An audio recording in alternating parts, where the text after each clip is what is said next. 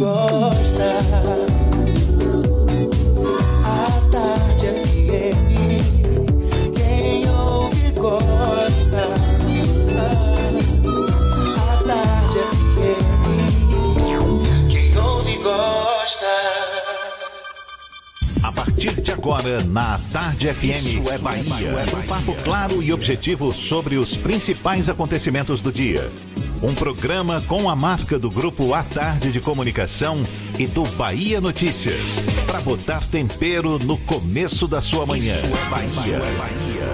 Isso é Bahia. Apresentação: Jefferson Beltrão e Fernando Duarte. Isso é Bahia. Oferecimento. AutoSar de veículos. Seminovos com IPVA 2020 grátis. Shopping Bela Vista, segundo piso. Vrízia. Tudo para o seu jardim. A natureza agradece. Começou a maior liquidação do ano. É a Liquida Ferreira Costa. Com tudo em até 10 vezes sem juros. Que maravilha! Salve, salve, bom dia! Seja bem-vindo, seja bem-vinda!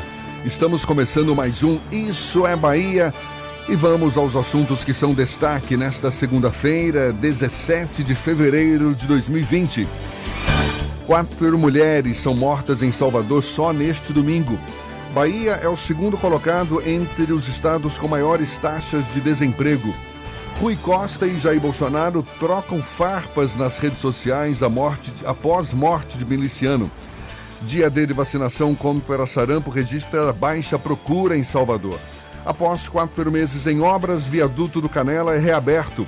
Taxistas vão operar com bandeira 2 durante o Carnaval de Salvador. Em clima de folia, a estação do metrô oferece serviços e apresentações musicais gratuitos. Bahia cede empate ao Ceará nos acréscimos. Vitória cai para o terceiro lugar no grupo, depois de ficar só no empate com o Frei Paulistano pelo Nordestão. São assuntos que você acompanha a partir de agora no Isso é Bahia, programa recheado de informação. Temos notícias, bate-papo, comentários para botar tempero no começo da sua manhã, neste clima de segunda-feira já todo renovado. Senhor Fernando Duarte, bom dia!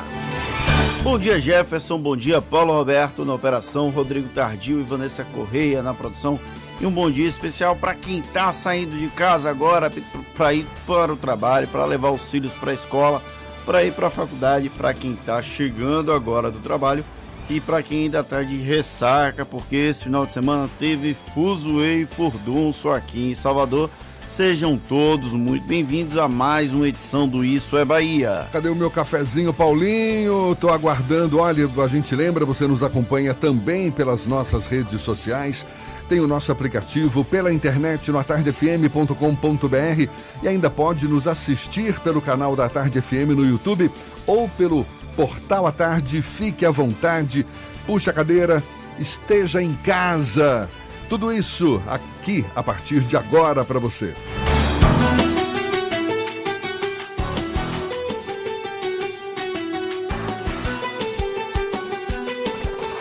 Isso é Bahia. Previsão do tempo. Previsão do tempo. Previsão do tempo. Começo de segunda-feira com o céu bastante carregado em muitas nuvens, mas o sol também aparece. É que choveu durante a noite, nesse comecinho de manhã. Será que vem mais chuva por aí? Ives Macedo é quem tem as informações. Bom dia, Ives. Oi, Jefferson. Bom dia para você, para todo mundo sintonizado na Tarde FM. Eu começo falando de Salvador. A previsão por aqui é de tempo estável com o céu nublado a parcialmente nublado, com possibilidade de chuva em alguns pontos da cidade. Os termômetros marcam 25 graus a mínima e 32 a máxima. Vamos agora para a região metropolitana, Jefferson. Em Lauro de Freitas, o céu fica com sol entre nuvens. A mínima é de 26 e a máxima de 30 graus. Em Camaçaria, a previsão também é de sol entre nuvens. O que muda é a temperatura. A mínima, a mínima por lá é de 24 graus e a máxima de 32. Team Live Ultra Fibra. Nas férias, a diversão em casa está garantida. Acesse teamlive.tim.com.br ou ligue para 0800 880 4141 e assine. É contigo, Jefferson. Eu volto já. Valeu, Ives. Agora 7 e 6 na Tarde FM. Isso é Bahia. A operação policial que resultou na morte do miliciano Adriano da Nóbrega na semana passada, no município de Esplanada, interior do estado, provocou uma troca de farpas entre o presidente Jair Bolsonaro e o governador da Bahia, Rui Costa. Em nota divulgada neste fim de semana, Bolsonaro disse que a morte de Adriano foi uma provável execução sumária e queima de arquivo. Ele disse ainda que o governador da Bahia, Rui Costa, não só mantém fortíssimos laços de amizade com bandidos condenados em segunda instância, como também lhes presta homenagens. Antes, Rui Costa já tinha dito que a Bahia luta contra e não vai tolerar nunca milícias nem bandidagem e que havia laços de amizade entre a presidência e Adriano da Nóbrega. A troca de farpas entre Rui Costa e Jair Bolsonaro é tema do comentário político de Fernando Duarte. Isso é Bahia. Política. A Tarde FM. Mais que uma troca de farpas, há um embate ideológico claro entre o presidente Jair Bolsonaro e o governador Rui Costa. E por mais estranho que possa parecer, eles estão em lados diferentes do jogo político tradicional dessa vez. Bolsonaro ataca, sem qualquer embasamento a não ser teorias de conspiração, a ação da polícia baiana na operação que matou o miliciano Adriano Magalhães da Nóbrega. Rui defende os PMs locais e joga para a família Bolsonaro o interesse em ver Adriano morto. É difícil conseguir traduzir essa situação tão sui generis em palavras. O presidente da República voltou a tratar o miliciano como herói, deslocado no passado e vítima de execução sumária, algo que é radicalmente oposto ao que prega, de que bandido bom é bandido morto. Para justificar essa amizade com Adriano, Flávio evocou a homenagem que a homenagem que ele fez foi há 15 anos época em que o miliciano já cumpria a pena temporária pelo assassinato de um flanelinha, a acusação pela qual foi inocentado depois, antes de voltar a ser acusado por outros crimes. Tudo o que Flávio falou foi com endosso do pai. Por mais que o clã presidencial insista em negar, há questões não esclarecidas sobre as relações deles com as milícias cariocas. Muitas respostas que poderiam ser obtidas a partir de Adriano Magalhães da Nóbrega foram com ele para o túmulo. Se o miliciano era inocente, por que não se apresentar à Polícia Federal e requerer proteção à testemunha? Eu duvido que Sérgio Moro o negaria, já que, pela versão da primeira família do Brasil, Adriano iria mostrar que a imprensa insiste em associá-los pelo prazer de ver a derrocada dos Bolsonaro. O governador da Bahia também não vive lá seus melhores dias, justamente por conta dessa operação desastrada. Tivesse o miliciano sobrevivido, a situação seria completamente diferente. Porém, as polícias no Brasil existem e se informam com predisposição a atirar para depois perguntar. O caso de Adriano maximiza o efeito de um gatilho mal apertado, pois era uma cabeça com peso de ouro. Por isso, o esforço para tentar tratar a operação como a melhor possível, ainda que o resultado contraria o interesse de todos os envolvidos. O mistério da morte de Adriano Magalhães da Nóbrega jamais será dado como solucionado inteiramente. Em casos assim, pouco importa a verdade, já que são as versões que atendem melhor a interesses políticos e ideológicos. Citar Celso Daniel, Marielle Franco, até mesmo a facada em Jair Bolsonaro é parte de uma estratégia maior de deter um certo controle narrativo sobre a desastrosa operação que mudou a rotina de esplanada no litoral da Bahia e da esplanada em Brasília. Para quem acha bacana assistir um presidente ser uma criança dar bananas, isso funciona muito bem. E para quem está do lado oposto, o relevante é que um túmulo jamais vai abrir a boca para falar o que sabe. Agora, os políticos, eles sim, vão falar que só peste. Até que demorou essa troca de farpas, não foi não? No caso do miliciano, sim, mas eu acho que a família de Bolsonaro estava esperando o desenrolar das situações, porque a revista, a capa da revista Veja da sexta-feira, ela na verdade escancara uma teoria de conspiração que houve uma execução no caso do Adriano Magalhães da Nóbrega e o Jair Bolsonaro e o Flávio Bolsonaro chegaram a citar que houve uma tortura do miliciano para tentar arrancar informações, algo que a perícia aqui da Bahia e a própria perícia que a revista Veja trouxe a público não consegue garantir 100%. Na verdade, a perícia aqui da Bahia nega que tenha havido tortura. Já a perícia da revista Veja, que foi com base em fotos e no laudo, mostra que não dá para cravar se houve algum tipo de tortura, se houve em algum momento um tiro a queima-roupa ou coisa do tipo, já que os próprios legistas afirmam que por fotografia não dá para ter uma conclusão tão assertiva.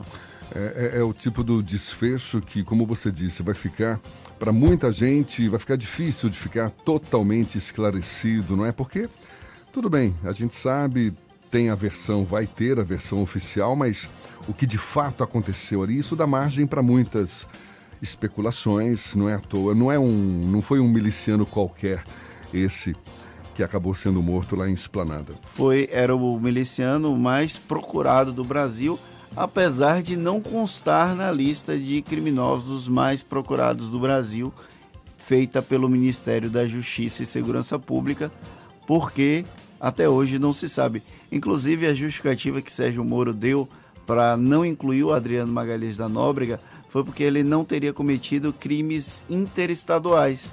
Mas a morte dele em uma operação aqui na Bahia mostra que é- havia uma certa integração entre mais de um estado. O Adriano Magalhães da Nóbrega estaria vindo para a Bahia há pelo menos três anos, de acordo com as investigações preliminares, e de acordo com a Polícia Civil aqui da Bahia, estaria até lavando dinheiro no estado. A própria Secretaria da Segurança Pública disse que ele vinha sendo monitorado, o que acabou resultando nessa operação lá em Esplanada. Agora são 7h12, ainda nesse clima de noticiário policial, Fernando. Quatro mulheres foram mortas ontem aqui em Salvador, segundo o boletim também da Secretaria da Segurança Pública do Estado. Uma mulher que não teve a identidade revelada foi morta com diversos tiros no horto florestal. Além disso, a empregada doméstica Jéssica Santiago, de 29 anos, foi assassinada no Vale do Canela pelo neto da patroa. As outras duas mulheres foram mortas nos bairros de Sussuarana, em Narandiba e também Narandiba. No ano passado, o número de mulheres mortas na Bahia cresceu 32%. E olha que situação, a distribuidora de combustíveis Sol enviou um ofício ao Supremo Tribunal Federal informando que cancelou a oferta de emprego ao ex-ministro Gedel Vieira Lima. A justificativa apontada foi de que a empresa enfrenta problemas financeiros. Com isso, foi adiada a autorização para que Gedel possa progredir para o regime semiaberto. O ex-ministro foi condenado a 14 anos de prisão em outubro do ano passado, no caso dos 51 milhões de reais encontrados em malas naquele bunker no apartamento da Graça. Lembrando que Gedel ainda não cumpre essa pena. Ele cumpre prisão preventiva, uma prisão ainda provisória, sem uma sentença condenatória. Apesar de ter havido a sentença em outubro do ano passado, não houve a publicação do acórdão. Agora são 7h15 na Tarde FM.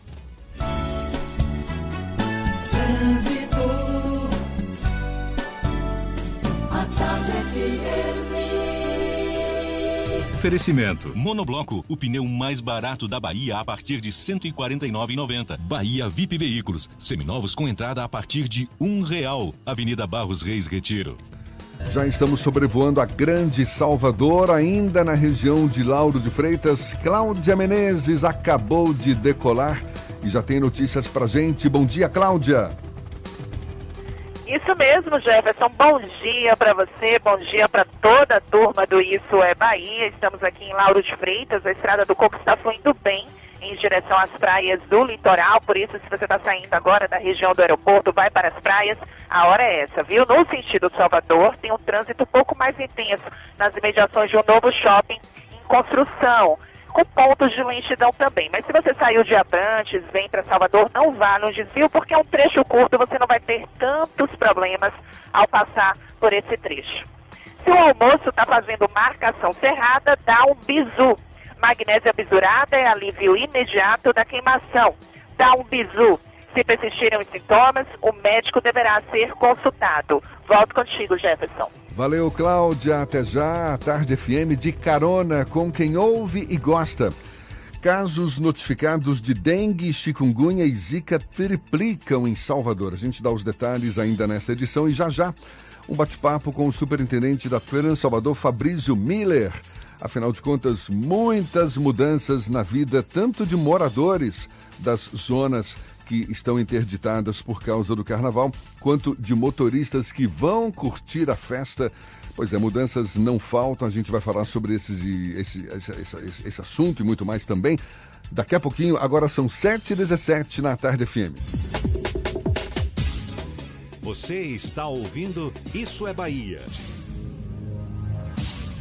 Carro novo com a melhor oferta é só na Caoa. HB20 nova geração de R$ 46.490 por R$ 44.990. E tem mais. Creta Prestige 2.0 com tabela FIP no seu usado ou documentação e IPVA 2020 total grátis. Visite HMB Caoa Lauro de Freitas, Rua Luiz Antônio Nogueira 65 Centro, telefone 3032 2350 ou consulte caoa.com.br. No trânsito, dê sentido à vida. Você sabe o que a Assembleia faz? Faz valer os seus direitos. Valorizando uma pauta pró-municípios que garante os recursos das cidades do interior. Além disso, a ALBA debate normas para o transporte complementar, beneficiando quem não é atendido pelo sistema. E atenta ao que acontece no dia a dia, a ALBA cobra ações para preservar a segurança das barragens existentes na Bahia. Porque para a Assembleia, garantir o direito dos baianos é o nosso dever. Assembleia Legislativa da Bahia, fazendo valer. Quer fazer sua carreira decolar? Aproveite esta oportunidade imperdível que a Unime preparou para você. Comece a estudar agora e pague só a partir de março. Consulte condições. Na Unime, você tem apoio de professores experientes, conta com o canal Conecta, o portal de empregos exclusivo e ainda se prepara para o mercado de trabalho na prática. Essa é a hora. Faça já sua prova. unime.edu.br. Unime, todo dia é dia de acreditar. Com os avanços tecnológicos, muitas dúvidas surgem. As máquinas vão roubar nossos empregos. Eu estou preparado para as inovações do mercado? Pois é, o seu futuro precisa de respostas. E para isso você pode contar com a Pós-Cimatec. Venha estudar em um dos maiores centros tecnológicos do país e tenha contato com professores experientes que vivem na prática o dia a dia da inovação. Só após Cimatec une conhecimento teórico à aplicação prática numa infraestrutura diferenciada para você ser reconhecido pelo mercado. Acesse pós-cimatec.com.br e escolha seu curso. Última chamada com preço antigo Gebor Toyota. Toda linha Etios e Ares com preço de nota fiscal de fábrica. Corolla 2020 automático 2.0 por 99.990 com emplacamento total grátis. É emplacamento grátis. Hilux diesel com bônus de até 10 mil e SW4 diesel com bônus de até 15 mil. Aproveite, são as últimas unidades. Gebor Toyota. Comércio Pituba Lucai e Santo Antônio de Jesus. No trânsito dê sentido à vida. Consulte condições. Monobloco, o pneu mais barato da Bahia. 0800 111 70 80 e a hora certa. Agora, 7h20, a Tarde FM, quem ouve gosta. Você sabia que na Monobloco os pneus velhos deixados pelos clientes podem virar chachim, cadeira e até asfalto? E que a Monobloco apoia o esporte amador e a cultura? E que também na Monobloco uma parte do lucro do serviço do seu carro você pode direcionar para algumas instituições beneficentes? Não sabia? Então se ligue. Monobloco faz tudo de mecânica e tem o pneu mais barato da Bahia. Água de Meninos, Lauro de Freitas e Abrantes. 0800 111 7080. Voltamos a apresentar Isso é Bahia. Um papo claro e objetivo sobre os acontecimentos mais importantes do dia. Agora são 7h21, temos notícias que chegam da redação do portal Bahia Notícias. Francis Juliano é quem está a postos. Bom dia, Francis. Bom dia, Jefferson. Bom dia, Fernando. Bom dia, ouvintes do Isso é Bahia. Vamos com mais duas informações agora dessa manhã de segunda-feira. Casarão é atingido por incêndio no Barbalho nesta segunda. Um casarão é, no bairro do Barbalho, em Salvador, pegou fogo na manhã dessa segunda-feira. A Polícia Militar informou que o incêndio começou por volta das 5h30. O prédio fica situado na rua Domingos Caetano, na ladeira do Arco. Bombeiros já estão no local para apagar chamas. De acordo com o G1, parte da via foi interditada por causa desse incêndio. É, cinco pessoas moram no local, mas no momento do incêndio apenas três estavam. O incidente não deixou feridos. É, uma notícia de ontem, né, da cobertura do Bahia Notícias do Furdunço, o secretário municipal de Cultura, Cláudio Tinoco, afirmou ao Bahia Notícias nesse domingo que, apesar de serem frutos da administração atual, o Fuzuê e o Furdunço continuarão sendo parte da agenda do verão soteropolitano. É, para Tinoco, os, os eventos de pré-carnaval trouxeram esse novo ciclo de postura do Fulião, que é vestir sua própria fantasia e fazer o seu próprio bloco, com os pequenos grupos que estão vindo para as ruas, ocupando outros bairros que não são tradicionais de carnaval. O Fuzuê e o Fundunço vieram em sintonia com esse novo ciclo e para ficar, avaliou o secretário municipal de Cultura. Tinoco ainda também revelou que a rede hoteleira de Salvador está acima dos 70% de ocupação neste momento, que é a média do verão daqui de Salvador.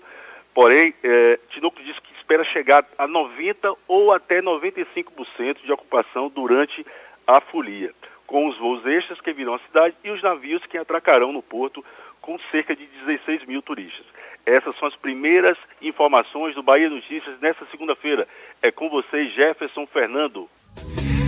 Valeu, Francis. Muito obrigado. Agora são 7h22.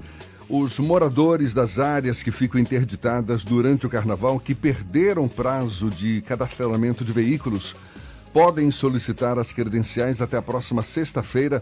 A Trans Salvador montou um posto especial de atendimento e a gente fica sabendo mais a respeito, conversando agora com o superintendente da Trans Salvador, Fabrício Miller. Seja bem-vindo, Fabrício. Bom, bom, dia. Bom dia, bom dia, Jefferson. Bom dia, Fernando. Bom dia aos ouvintes do programa Isso é Bahia. E de fato, a gente tem até o dia 25, até sexta-feira, ali um, uh, um posto de atendimento na Trans Salvador. Perdão, hoje até. Na, na verdade, são dois postos. Um até o dia 21 no Shopping Barra. No Shopping Barra, Isso. exato. E um na e própria um na sede. própria sede, que vai até o dia 25, ou seja, até durante o carnaval, quem precisar ainda da sua credencial, chegou de viagem em cima do carnaval, não, não, não teve como pegar, pode ir na Transalvador que faz a retirada lá da credencial. O que está faltando ainda para organizar fluxo de veículos, áreas interditadas, enfim, essa reta final deve estar tá sendo bem é, bem demandada. São né? os ajustes finais. A gente vem. Carnaval é uma festa que a gente não começa a planejar com 30, 60 dias com antecedência, é quase um ano de antecedência de planejamento. Ainda mais esse ano, onde a gente vem com essa novidade dos portais uh, que fazem ali o reconhecimento não só da placa, mas também a leitura de um tagzinho eletrônico. É, um, é algo inédito uh, para um grande evento no mundo. A gente pesquisou e não existe desta proporção, com esse tamanho de restrição, algo parecido sendo feito. Então, é uma do mesmo, do mesmo jeito que é uma expectativa muito grande, é uma tensão muito grande para que tudo dê certo, para que tudo funcione como foi planejado. Esse dispositivo ele vai identificar os veículos que circulam pelas áreas de restrição. Exatamente. Desde 2014, Jefferson, a gente criou áreas de restrição para eh, limitar o acesso de veículos. Uh, anteriormente, uh, existia ali um problema muito grande, uh, porque todos os carros da cidade que vão para a festa acabavam entrando ali muito próximo ao, ao circuito. E isso gerava enormes problemas, principalmente para os moradores daquela região, que muitas vezes ficavam impedidos de sair de suas casas é, em função de carros estacionados irregularmente e o próprio congestionamento que se formava naquele miolo ali. Então, desde 2014, a gente vem fazendo essa, essa zona de restrição e evoluindo ano a ano. Né? E esse ano a gente chega com essa, com essa tecnologia. É, é uma tecnologia que, quando passa pelo portal, uh, o veículo é identificado, ele, o portal entende se ele está autorizado ou não a passar por aquela região. Uh, é feita também uma checagem do, da placa, então é importante que as pessoas saibam que a gente consegue identificar se o chip que está sendo utilizado naquele veículo, se a tag, ela pertence de fato àquele veículo, né? ou se ela uh, foi, está sendo usado indevidamente. Se estiver sendo usado indevidamente, certamente aquele veículo será ali autuado uh, pela, pela, pelo Código de Trânsito. O, quais são essas zonas de restrição para o nosso ouvinte ter uma noção de com, por onde é que ele pode, até onde ele pode ir, caso ele resolva ir para a folia de carro? Bom, Fernando, as principais zonas de restrição, e assim, elas se repetem ao longo dos anos, a gente não fez mudanças com relação a isso, mas a gente tem ali na Centenário, próximo ao Shopping Barra, a gente tem todas as ruas da Graça que descem para o circuito, então você tem Manuel Barreto, Princesa Isabel, 8 de dezembro e Ladeira da Barra. Você tem áreas de restrição também é, quem entra por Ondina, tanto pela Paciência quanto pela Demar de Barros. Então a gente consegue fechar aquela, aquele perímetro ali mais próximo do Carnaval, limitando a eles apenas a, a, a moradores. Agora, é, todos os portais eles terão informações muito claras uh, sobre o funcionamento, sobre quem pode passar, sobre o horário que ele estará ativado. E aí o horário eu já posso dizer aqui, porque eles são comuns a todos os portais, que é de 15 horas às 6 da manhã. Então, ah, poxa, eu tenho que eu tenho um parente que tem uma casa ali próxima, eu preciso visitar ele, preciso visitar meu pai, minha mãe que estão ali. Até às 15 horas o portal ele fica é, aberto, vamos dizer assim, ele fica desativado. É, eventualmente pode haver agentes nesses locais que impeçam o acesso por uma questão pontual. Isso que a fiscalização é feita no próprio local. O portal identifica o veículo e se por um acaso for um veículo, digamos, irregular, ele é fiscalizado na mesma hora? Ele é fiscalizado na mesma hora, como se fosse um, uma câmera de vídeo monitoramento. Uh, a gente tem essa hoje essa condição, essa tecnologia para fazer essa autuação. Mas fiscalizado também por um agente? É, é, todos os portais, Jefferson, a exemplo dos anos anteriores, terão também agentes que estarão ali orientando e desviando os veículos que não estiverem ali com a sua credencial visível uh, e sua credencial específica para aquela área. Tá? Uh, o portal é uma segurança a mais, é um, é um aparato tecnológico para ajudar no trabalho dos agentes. Ali a Centenária é uma área bem problemática todo ano no carnaval. Deu uma melhorada, é necessário admitir isso, que houve um, uma melhora contínua ao longo dos anos. Mas sempre tem problema ali naquela área porque gera engarrafamento e aí tem também agora eh, taxistas, motoristas de aplicativo, eles vão ter acesso àquela região da, da Avenida Centenário, vai haver algum tipo de restrição de entrada naquela que é uma das principais avenidas de acesso ao circuito? De fato, a Centenário é um dos principais é, acessos, como você disse, é onde, é, os, onde há maior, uma, uma, maior quantidade de carros tentando acessar. É, no primeiro ano, em 2013, me lembro que eu fiz um voo de helicóptero, até o helicóptero da PM na época, e percebi que o, o congestionamento da Centenário no sábado de carnaval ele emendava com a BR-324. Ele seguia uh, pela, pela Centenário, Dique, Bonocô e ele atingia a BR-324 e aí começava a atingir por é, é, efeito cascata toda uma região. Que loucura. E eu, assustado com aquilo, até me lembro de ter perguntado a um, a um experiente supervisor de trânsito, ele falou, não, foi sábado de carnaval isso é normal. Eu falei, rapaz, isso não pode ser normal. E, e, a gente, a partir de 2014, a gente começou a promover algumas mudanças.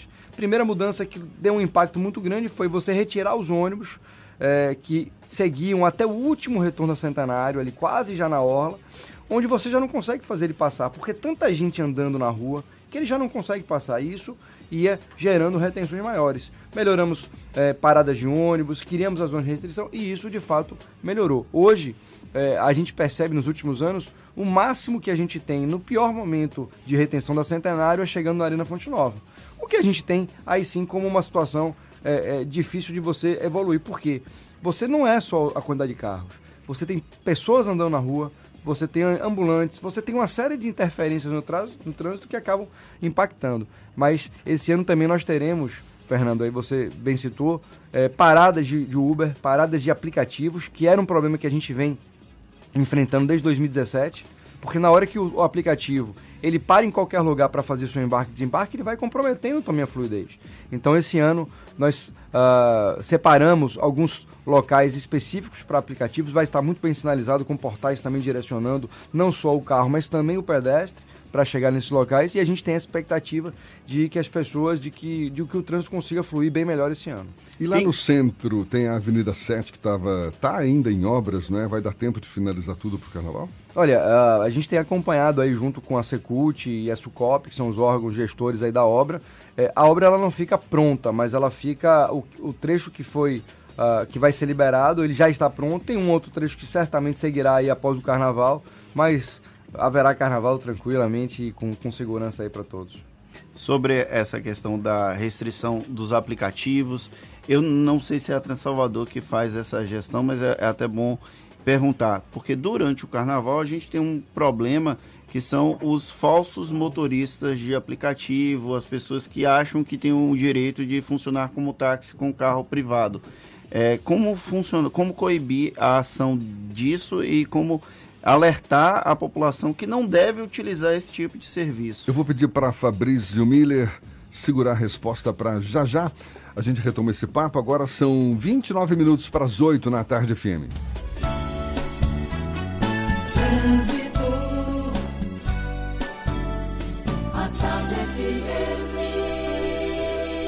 Oferecimento. Monobloco, o pneu mais barato da Bahia a partir de R$ 149,90. Bahia VIP Veículos, seminovos com entrada a partir de um real. Avenida Barros Reis Retiro.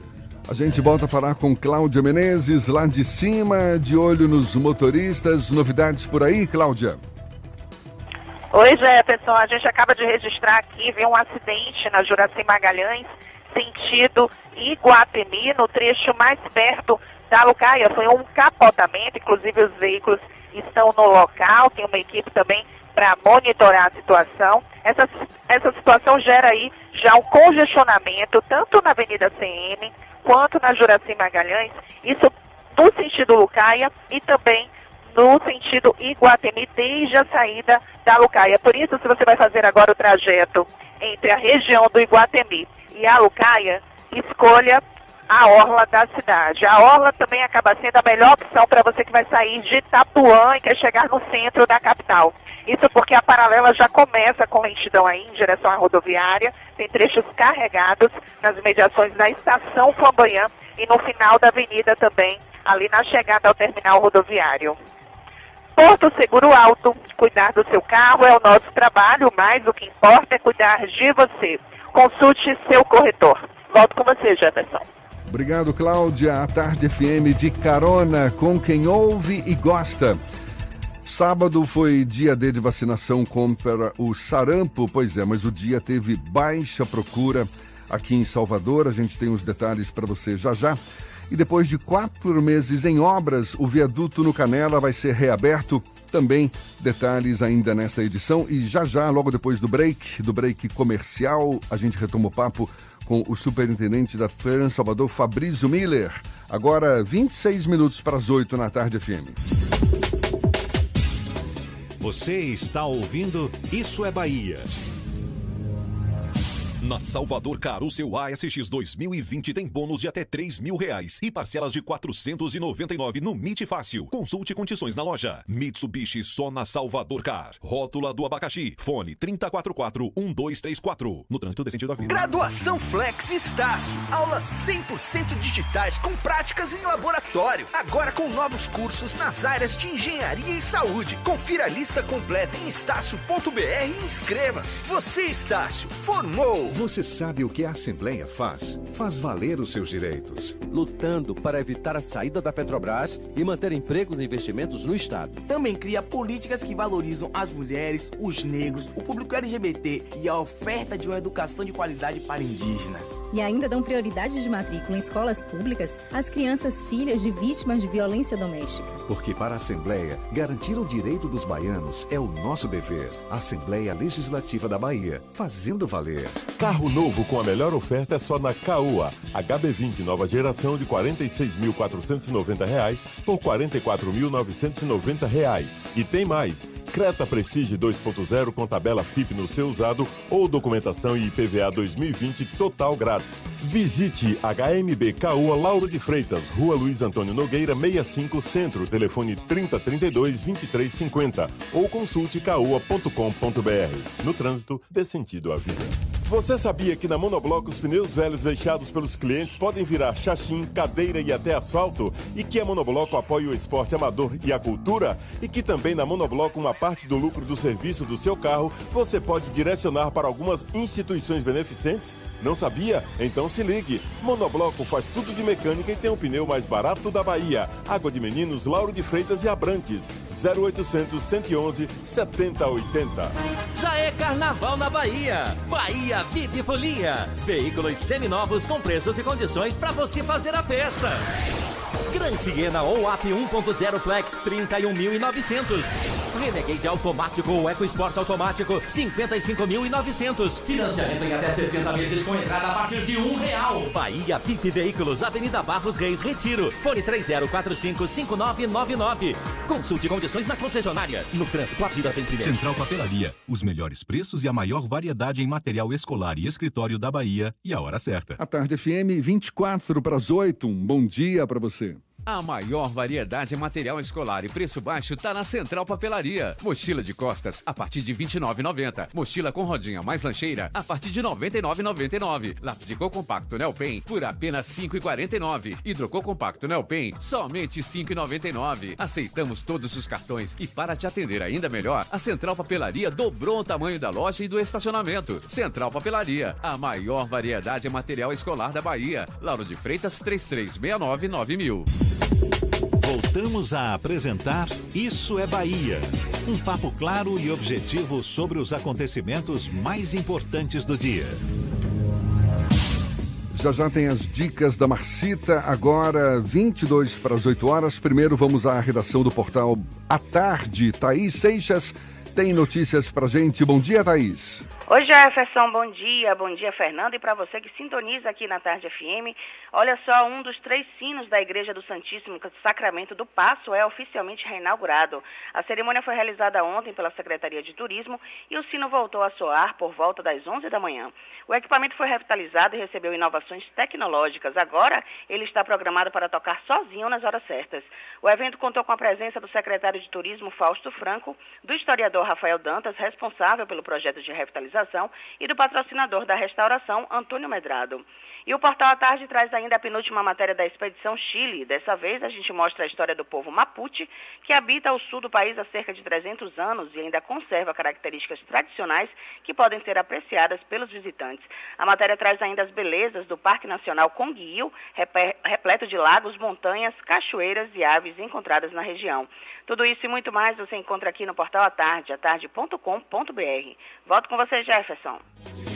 Valeu, Thaís. Pois é, hoje, segunda-feira, e nem por isso você vai ficar parado. Afinal, opções para se divertir não faltam, não. Shows, dança, teatro, música, diversão. Ouça agora as dicas da Marcita, com Márcia Moreira. Olá, vamos às dicas para esta segunda-feira. Muita agitação no Pelourinho. O Axé toma conta do Largo Pedro Arcanjo com show gratuito da banda Chicafé às 8 da noite. Já no Largo Teresa Batista, também às 8 da noite, as bandas de samba Fuzucada e Balaio de Gato são as atrações do ensaio geral do bloco Proibido Proibir. Ingressos a R$ 10 e 5 reais. Já no Largo Quincas Berro d'Água, às 9 da noite, tem o último ensaio do bloco Cortejo Afro. Para entrar ainda mais no clima da folia, essa edição será a Fantasia. Ingressos a 60 e 30 reais. Para matar a saudade dos antigos carnavais, acontece nesta terça-feira o show Confetes e Serpentinas, com o grupo Janela Brasileira e participação especial da cantora Nayara Negreiros. No repertório, marchinhas, sambas e frevos e canções que marcaram época como Abre Alas, A Filha da Chiquita Bacana e Máscara Negra. Amanhã, às 8 da noite, na varanda do SESI Rio Vermelho, cover de 30 reais. Uma exposição fotográfica comemora os 60 anos do Museu de Arte Moderna e reverencia sua criadora, a arquiteta Lina Bobardi.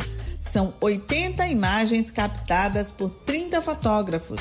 A mostra está dividida em duas temáticas: Salvador do Povo, de Lina e de Todos os Santos, e a mostra Cores, Amores, Recantos, Bahia. As fotos revelam um pouco do cotidiano da cidade, com baianas de acarajé, puxadas de rede, rodas de capoeira e muito mais. Visitação gratuita até 30 de março no Museu de Arte Moderna no Solar do Inhão. Para saber mais da cena cultural, basta seguir o meu Instagram, Dicas da Macita. Beijos e boa diversão. Isso é Bahia. Apresentação: Jefferson Beltrão e Fernando Duarte. A Tarde FM. Quem ouve, gosta. 20 minutos para as 8 horas, a gente segue juntos pela Tarde FM, retomando agora o papo com o superintendente da Trans Salvador, Fabrício Miller. Ficou uma pergunta no ar, Fernando. Eu perguntei como é que vai ficar a fiscalização dos clandestinos, as pessoas que se apresentam como motoristas de aplicativo, até taxistas e que são irregulares e quais as dicas para o fulião não pegar esse carro. É, primeiro, na verdade, essa fiscalização de transporte clandestino, seja ele veículos privados, seja ele tá, mototáxis irregulares, seja ele vans irregulares, ela fica a cargo da CEMOB. A trançadora apoia sempre que necessário, com nossa estrutura de guinchos, nossa estrutura com agentes, mas é uma fiscalização uh, reservada aí à equipe da CEMOB. De qualquer forma, você falou bem, realmente é um risco muito grande as pessoas uh, utilizarem desse transporte, tanto o mototáxi irregular, muitas vezes é, sem experiência, sem habilitação, sem um treinamento necessário, mas também uh, com relação aos veículos é, ditos por aplicativos quando não são por aplicativos, aquelas pessoas que negociam a sua corrida por fora. Isso é um risco muito grande, não só porque por conta de segurança pública você não sabe quem é que está dirigindo aquele veículo e muitas vezes você se coloca em situação vulnerável, então evite usar é, realmente. Você for utilizar veículos por aplicativo, utilize apenas pelo aplicativo. Uh, no carnaval a gente vai direcionar, já estamos, já estamos combinando uh, com as plataformas para direcionar para pontos específicos.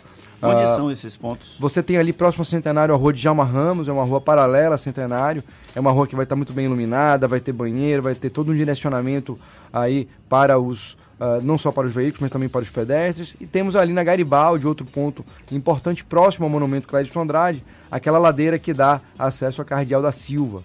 Né? Também, da mesma forma, bastante policiada, iluminada e com total segurança para as pessoas que vão utilizar esse meio de transporte.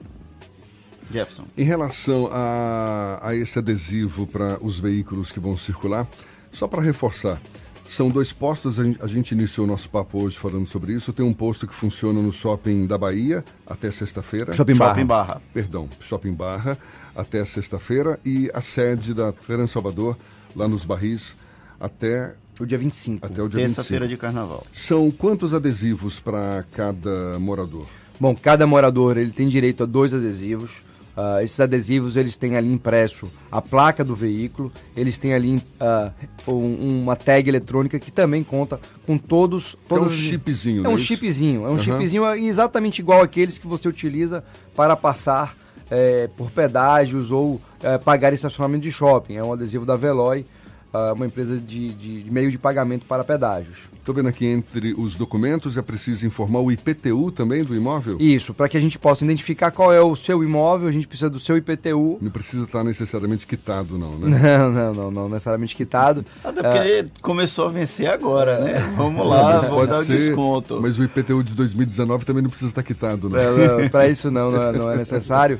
Agora, agora é, se a pessoa por acaso for inquilino, né, deve levar ali o contrato, deve levar alguma coisa que comprove que ele de fato está autorizado a retirar aquele adesivo e o documento dos veículos. Importante, Jefferson e Fernando, é muita, uma dúvida que é muito recorrente, o veículo não precisa estar em nome do proprietário do imóvel. Então, se você é inquilino, se você quer eh, eu não tenho carro, mas eu quero cadastrar o carro de meu sobrinho, de meu primo, que vai estacionar aqui na minha garagem, não há problema nenhum, desde que ele leve a documentação necessária. Tem uma estimativa de quantos adesivos vão estar sendo liberados? Olha, são 32 carnaval? mil residências, entre residências e comércios. Uh, a gente acredita, são dois para cada, então são 64 mil uh, veículos. Até o ano passado a gente enviava automaticamente para todos, uh, sem nenhum tipo de credenciamento. Este ano não. Este ano quem recebeu em casa foi quem fez pela internet, aproximadamente 11 mil residências fizeram. É, o restante está indo pegar no posto. A gente acredita que vai estar tá circulando aí por volta de 40 a 45 mil uh, credenciais nesse período. Por mais que a gente saiba que é uma época em que aumenta o número de carros, de pessoas, ou seja, tem a bagunça esperada. Agora, como você falou mais cedo, não é? Não dá para simplesmente, ah, porque é carnaval, vai ter congestionamento, vai ter esse fluxo exagerado, mas tem que haver planejamento, não é isso, Fabrício? E, e a cada ano você percebe que está mais fácil organizar o carnaval? Olha, não tenha dúvida que uma festa como o carnaval, com toda a sua complexidade, ela exige um planejamento muito forte, não só da Transalvador, mas de todos os órgãos, eh, desde a Polícia Militar, eh, eu assisti a apresentação da Polícia Militar, uma operação muito bem feita, desde o órgão de fiscalização da Prefeitura, como o SEDUR, CEMOP, tudo isso exige uma, uma, ah, uma, um planejamento muito forte e com muita antecedência. E cada ano a ideia é melhorar. A gente vem buscando e há, não há um comodismo, não há uma sensação de, de que não há mais nada do que fazer. Sempre há o que fazer, sempre há como organizar mais o carnaval. Claro que a gente tem é, problemas que são inerentes aí uma festa desse tamanho, mas ah, pode ter certeza que todos os órgãos públicos envolvidos na festa buscam cada vez mais organizar. Durante o carnaval também é observado que algumas áreas que não é possível estacionar passa a ter estacionamento permitido. Um trecho da Garibaldi, por exemplo, acontece isso. É, como identificar quais são os trechos que é permitido estacionar em situação excepcional, como é o caso do carnaval? Não, excelente pergunta, até porque todos os locais onde é permitido estacionar de forma, uh, vamos dizer, provisória durante o carnaval, eles estão muito bem sinalizados. Né? Desde os horários até o modelo de estacionamento. Esse ano, uh, quem opera novamente é o Sindicato dos Guardadores. Eles vão operar hoje, esse ano, 100% digital. 100% digital, então não há cartela física toda a operação será feita através dos equipamentos. As pessoas podem utilizar nessas áreas os aplicativos. Esse é um direito do cidadão, do condutor. É ele quem decide tá? se ele quer parar com o guardador ou se ele quer parar com uh, o, o, aplicativo. Importante é, respeitar a sinalização de proibição, respeitar as regras básicas de circulação, não parar em cima de canteiros, não parar em cima de passeios é uma coisa que a gente vem, vem, vem, vem verificando. O carnaval ele vem mudando muito, muitas coisas, né? E a própria dinâmica de chegada ela mudou. Me lembro que, é, que em 2013, 2014, 2015 vinham muitos carros particulares de pessoas que vinham estacionar. Hoje você já vê menos, então você já vê menos problemas de estacionamento irregular. Né? Então as pessoas hoje têm optado uh, por, por, por, meios alternativos de chegada, como aplicativos, táxis, mototáxis, e o, o Expresso Carnaval, que é, é algo que vem sendo utilizado cada ano uh, com mais pessoas utilizando aí o expresso que vem do, de alguns shoppings da cidade até o carnaval de forma expressa, sem paradas. Tem uma questão, eu sei que é da CEMOB, mas como a gente não vai ter tempo de falar com o Fábio Mota, vamos aproveitar o Fabrício Miller aqui que é a questão dos ônibus. Não são todos os ônibus da cidade que vão entrar na Centenário, né? Eles vão para a estação da Lapa e aí tem um ônibus da Lapa para Centenário. É assim que vai funcionar? Isso, isso foi um grande avanço, inclusive, que refletiu diretamente na mobilidade da Centenário. Porque você tinha ali, imagine você ter 70, 80, 100 pessoas para embarcar, bilhetando, pagando, recebendo troco. Imagine o tempo que demora. Eu já, eu já contei uma vez, há uns dois anos atrás, acho que há uns três anos atrás, eu cronometrei cronometrei 32 minutos para da chegada um ônibus até ele sair. 32 minutos. Então, claro que isso, aí você forma uma fila de ônibus atrás e isso gera problemas. Então, a CEMOB criou, aí, o Fábio Mota criou linhas é, gratuitas até a Lapa. Então, eles fazem essa, esse, esse percurso da Lapa até a Centenário é, de forma expressa, eles não param em outros pontos e tiram todo mundo, quer dizer, abrem as portas, não há bilhetagem, então isso é muito mais rápido. Hoje você demora 5, 6 minutos para fazer um embarque e isso é, deu um reflexo imediato na mobilidade. Então é uma linha que faz todo o transporte da Centenário ali naquela região do Calabar para a Lapa. Na Lapa você é, busca o seu ônibus e aí você faz ali a, a sua paga a sua passagem normal já para o seu destino final. E vice-versa, né? E vice-versa. Ou seja, você pode ir para a estação da Lapa e de lá pegar esse ônibus até a Centenário. Perfeito. Fabrício Miller, superintendente da Trans Salvador, muito obrigado por mais esse bate-papo aqui conosco no Isso é Bahia. Seja sempre muito bem-vindo e um bom dia para você. Agradeço a vocês, boa, boa semana para todos e fico feliz em estar aqui sempre. A gente lembra que esse papo todo você pode assistir de novo pelo canal da Tarde FM no YouTube e ouvir de novo pelos canais da Tarde FM no Spotify, no iTunes e no Deezer. São 7h50 na Tarde FM. Isso é Bahia. Economia. A Tarde FM. Bom dia, Jefferson. Bom dia, Fernando. Bom dia, queridos ouvintes da Tarde FM. O Ibovespa fechou a semana com a leve alta de 0,54% aos 114.380 pontos, enquanto o dólar teve uma leve queda de 0,6%, fechando em R$ 4,29. A semana teve a volatilidade influenciada ainda pelos impactos do coronavírus na economia global. Já no Brasil, os dados de varejo, serviço e atividade mostraram que a economia perdeu um impulso no quarto trimestre de 2019 e vem crescendo abaixo da expectativa do mercado. No campo corporativo, destacamos os resultados positivos dos bancos Itaú e Banco do Brasil e o resultado negativo da siderúrgica Usiminas. Para esta semana, os principais destaques serão o IPCA 15 e os dados de empregos CAGED. Esses indicadores devem trazer sinalizações adicionais quanto ao que podemos esperar das próximas decisões de juros do nosso Banco Central. No exterior, os destaques serão a ata da política monetária americana e dados de inflação e atividade na zona do euro e nos Estados Unidos. A todos, desejo bom dia e bons negócios. Eu sou Leonardo Souza, sócio da BP Investimentos. Isso é Bahia. Agora são 7h51. O número de casos notificados pela Secretaria Municipal da Saúde de dengue, chikungunya e zika vírus mais do que triplicou na comparação entre o início do ano passado e deste ano aqui na capital baiana. Enquanto em 2019 foram identificados 461 pessoas com algum desses três tipos de doença, esse número, este ano, pulou para mais de mil. Segundo a Prefeitura de Salvador, o levantamento foi feito no período de 29 de dezembro a 8 de fevereiro, nos respectivos períodos. E atenção, os eleitores de 242 municípios baianos têm até amanhã para regularizar o cadastramento, o recadastramento biométrico. O Tribunal Regional Eleitoral orienta o eleitor que ainda não atendeu a convocação a procurar por um posto ou cartório o quanto antes. Quem não fizer a atualização cadastral vai ter o título cancelado. E aí vem as outras consequências. Não pode renovar o passaporte, não pode tomar cargo, posse em cargos públicos, ou seja, muita dor de cabeça. Fica complicada a situação. Olha só, a documentação impressa dos carros vai deixar de ser emitida pelo Detran e vai passar a ser digital. No Brasil, nove estados, entre eles a Bahia.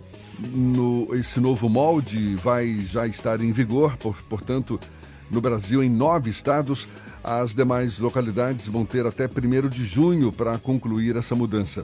O certificado de registro e licenciamento de veículo ele eletrônico está disponível no aplicativo do Detran e pode ser baixado de forma gratuita.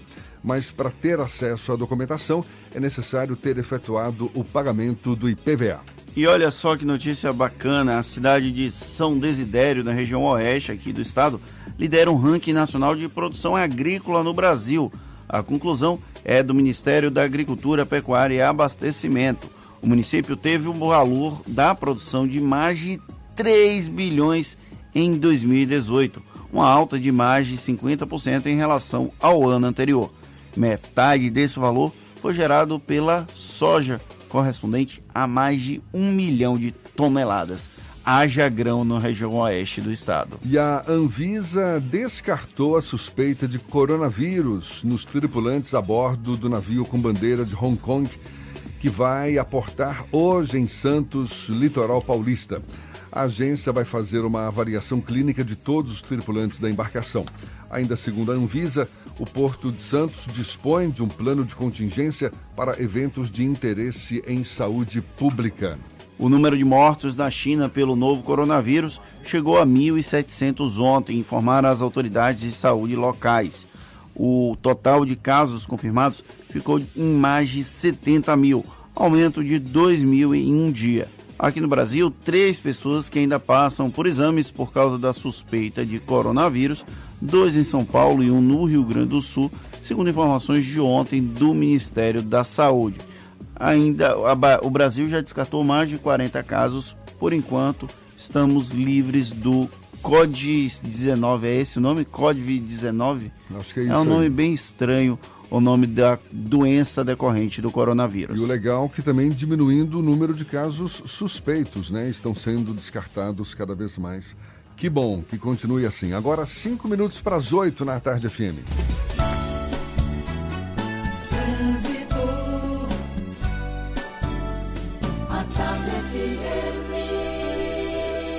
Oferecimento. Monobloco, o pneu mais barato da Bahia a partir de R$ 149,90. Bahia VIP Veículos, seminovos com entrada a partir de um real. Avenida Barros Reis Retiro.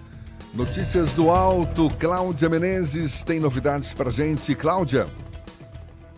Oi, Jefferson. Olha, tem um trio elétrico bloqueando aí o acesso ao Vale do Canela, viu? Para você que está na Centenário. Atenção. Por isso, se você está agora na Centenário, quer seguir para o centro da cidade, para o Campo Grande, vá pelos barris. É me a melhor opção nesse momento para você. Olha, aquele acidente na Juraci Magalhães, sentido Iguatemi, né, que gera aí lentidão desde a Lucai, a situação por lá continua, tá? O acidente foi no sentido Iguatemi, mas gera lentidão também no sentido oposto, muita lentidão, desde a saída ali da região do Iguatemi em direção ao Rio Vermelho, para quem vai passar pela CM, pela Juraci Magalhães. Está gerando lentidão também no final da paralela já já reflete também para quem quer pegar a ACM, trecho do Iguatemi em direção ao Rio Vermelho. Então o trânsito está bem complicado por lá. Por isso agora, se você está na paralela e quer chegar no centro da cidade, ou seja, na Lucaia, no Rio Vermelho, outras regiões, já pegue a orla para você não enfrentar todo esse congestionamento. Cinquentou, Estácio. 50% de bolsa o curso todo. Graduação presencial e à distância. Formou. Jefferson. Valeu, Cláudia. Tarde FM de carona com quem ouve e gosta. Agora tem intervalo e a gente volta já já para falar para toda a Bahia, 7h57 na Tarde FM. Você está ouvindo Isso é Bahia. Aqui a festa é tão boa, tão boa, que você sai de Chevrolet garantido. É o Carnaval Antecipado Colômbia. Onix Joy 1.0 Manual 2020 por apenas 36,290 para PCD. Onix Plus 1.0 Turbo Automático 2020 por apenas 45,123 para taxista. E ainda te auxiliamos na retirada das isenções. Carnaval Antecipado Colômbia Chevrolet. Avenida Luiz Eduardo. Em breve também no Iguatemi. 3404 2040. No trânsito dê sentido à vida. Consulte condições. Você sabe o que a Assembleia faz? Faz valer os seus direitos. Valorizando uma pauta pró-municípios que garante os recursos das cidades do interior. Além disso, a ALBA debate normas para o transporte complementar, beneficiando quem não é atendido pelo sistema. E atenta ao que acontece no dia a dia, a ALBA cobra ações para preservar a segurança das barragens existentes na Bahia. Porque para a Assembleia, garantir o direito dos baianos é o nosso dever. Assembleia Legislativa da Bahia, fazendo valer. Carnaval de ofertas MG Veículos Caoa Cherry. Tigo 2, um SUV completo a partir de 61,990. Com taxa zero, entrada mais 36 vezes ou bônus de até 4 mil reais. Arizo 5 Turbo, câmbio automático CVT a partir de 69,990. Taxa zero com entrada mais 24 vezes ou documentação grátis. Caoa Cherry na MG Veículos, Feira de Santana na Avenida Noide Cerqueira e Salvador na Avenida ACM ao lado do Corpo de Bombeiros. Fone 3450-2000. Consulte condições. No trânsito, a vida vem primeiro. O sabor que contagia, alegria e disposição. Energize o seu dia e leve a vida com mais emoção. Dê um up em sua vida, recarregue a sua energia com Enerap. Enerap, mais energia no seu dia a dia. Em duas opções de sabor, original e açaí com guaraná. Recarregue a sua energia com Enerap. Com os avanços tecnológicos, muitas dúvidas surgem. As máquinas vão roubar nossos empregos? Eu estou preparado para as inovações do mercado? É, o seu futuro precisa de respostas. E para isso você pode contar com a Pós-Cimatec. Venha estudar em um dos maiores centros tecnológicos do país e tenha contato com professores experientes que vivem na prática o dia a dia da inovação. Só a Pós-Cimatec une conhecimento teórico à aplicação prática numa infraestrutura diferenciada para você ser reconhecido pelo mercado. Acesse possimatec.com.br e escolha seu curso. Mala, óculos, protetor solar. Pera lá. Antes de pensar na lista de férias, eu vou levar o meu carro na Baviera. Revisão de férias Baviera, 10% de desconto. Verificação de 30 itens mais ducha grátis. E ainda, alinhamento e balanceamento a partir de R$ 59,90. É só R$ 59,90. Agende já e aproveite. Baviera, Avenida ACM, Iguatemi, 3340-3015. No trânsito dê sentido à vida. Consulte condições.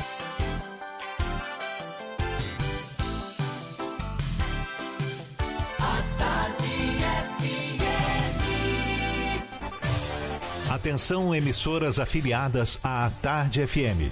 Em 5 segundos, isso é Bahia para todo o estado.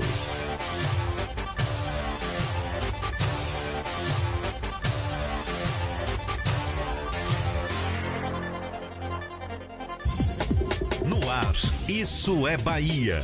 Informação com a marca do Grupo A Tarde e do Bahia Notícias. Política, segurança, saúde, cidadania. Isso é Bahia. Apresentação: Jefferson Beltrão e Fernando Duarte. A Tarde FM. Quem ouve, gosta. Que maravilha! Salve, salve, bom dia, seja bem-vindo, seja bem-vinda. A partir de agora, Isso é Bahia em rede com emissoras de todas as regiões do estado. E esses são assuntos em destaque nesta segunda-feira, 17 de setembro de 2020. Bahia é o segundo estado com maior taxa de desemprego. Taxistas vão operar com bandeira 2 durante o Carnaval de Salvador. Em clima de folia, a estação do metrô oferece serviços e apresentações musicais gratuitos. Cidade no oeste da Bahia lidera ranking de produção agrícola no Brasil. Bahia cede empate ao Ceará nos acréscimos. O Vitória cai para o terceiro lugar no grupo depois de ficar só no empate com o Frei Paulistano, também pelo Nordestão. Isso é Bahia, programa recheado de informação. Temos aqui notícias, bate-papo, comentários para botar tempero no começo da sua manhã. Neste clima de segunda-feira, sou Fernando Duarte. Bom dia! Bom dia, Jefferson. Bom dia, Paulo Roberto na operação, Rodrigo Tardio e Vanessa Correia na produção. E um bom dia especial para as nossas queridas emissoras parceiras e afiliadas, a Líder FM de Irecê, Cidade FM de Luiz Eduardo Magalhães, Itapuí FM de Itororó, Eldorado FM de Teixeira de Freitas, RB Líder FM de Rui Barbosa, Serrana Líder FM de Jacobina, Baiana FM de Itaberaba, 93 FM de Jequié, Interativa FM de Itabuna, Ativa FM de Onápolis e Cultura FM de Paulo Afonso. Sejam todos muito bem-vindos a mais uma edição do Isso é Bahia. A gente lembra, você nos acompanha também pelas nossas redes sociais, tem o nosso aplicativo pela internet no atardefm.com.br. Pode também nos assistir pelo canal da Tarde FM no YouTube ou pelo portal A Tarde. E claro, participar, enviar suas mensagens. Temos nossos canais de comunicação, Fernando. WhatsApp no 71993111010 ou também pelo YouTube. Mande sua mensagem e interaja conosco aqui no estúdio. Tudo isso e muito mais a partir de agora para você.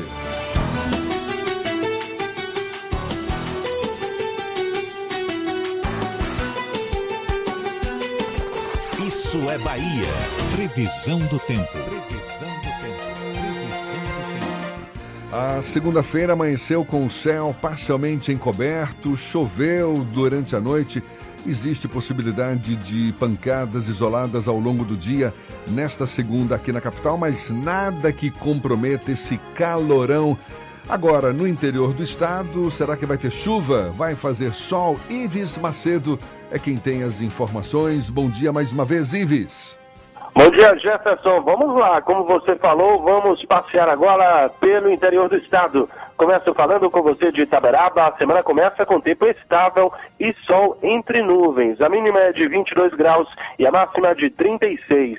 Agora eu vou para Eunápolis. O céu fica com muitas nuvens nesta região. Os termômetros marcam 22 graus a mínima e 32 a temperatura máxima. Onde chegar a onda economizar. Corrija vazamento de água na rede interna. Dica verão em Vaza. Uma ótima semana, uma ótima segunda-feira para todo mundo e um bom início de semana. Segue daí, Jefferson.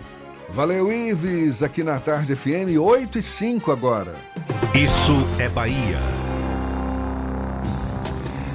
Às vésperas do carnaval, o prefeito ACM Neto de Salvador e o governador da Bahia, Rui Costa, estão numa fase de paz e amor. Depois de inaugurarem juntos uma unidade de saúde da família na região de Cajazeiras na sexta-feira passada, o governador Rui Costa deve participar da abertura oficial da folia na quinta-feira aqui em Salvador. Pelo menos o convite já foi feito pelo prefeito ACM Neto. A fase Paz e Amor de ACM Neto e Rui Costa é tema do comentário político de Fernando Duarte. Isso é Bahia. Política. Tarde FM. Pelo segundo ano consecutivo, a relação entre o governador Rui Costa e o prefeito Assemineto está distensionada na proximidade do carnaval. A inauguração da unidade de saúde da família ali Cajazeiras foi marcada por uma troca de amabilidades na última sexta-feira. Essa unidade de saúde foi construída pelo governo do estado e vai ser gerida pela prefeitura. Uma segunda equipa um segundo equipamento nesse mesmo modelo, que deve se repetir em outras unidades, de acordo com o tom dos principais envolvidos. Houve até direito a uma brincadeira com as virtuais candidaturas de Léo Prates a prefeito, ele que é o secretário municipal de saúde, e do secretário estadual de saúde, Fábio Vilas Boas, a vice em uma das chapas da base do governador Rui Costa. Durante a semana, o prefeito de Salvador já havia confirmado o convite para que Rui Costa participe da cerimônia de abertura do Carnaval de Salvador na próxima quinta-feira, ali no Campo Grande. Abertura oficial, né? Já que extraoficialmente já é carnaval nessa cidade. Ano passado, depois de algumas aberturas separadas, Rui Costa e Assemineto estiveram juntos no camarote da prefeitura na quinta-feira de carnaval. E até aqui não há nenhum tipo de impedimento para que o governador repita a dose em 2020 sem os fantasmas das urnas atrapalhando a relação entre governador e prefeito, parece que ambos chegaram a uma espécie de denominador comum. Finalmente, já que essa troca de provocações não parecia ser o caminho mais adequado para quem se diz republicano. E olha que tanto Rui Costa quanto a Semineto gostam de repetir o caráter republicano deles há também um fator extra nessa relação. A presença de Jair Bolsonaro no cenário levou o governador a perceber que a Semineto talvez não seja um adversário tão grosseiro assim, mesmo que existam diferenças políticas e ideológicas entre Rui e o prefeito de Salvador, nada é tão grande quanto a diferença abismal na relação que o Palácio do Planalto mantém com outros entes federativos.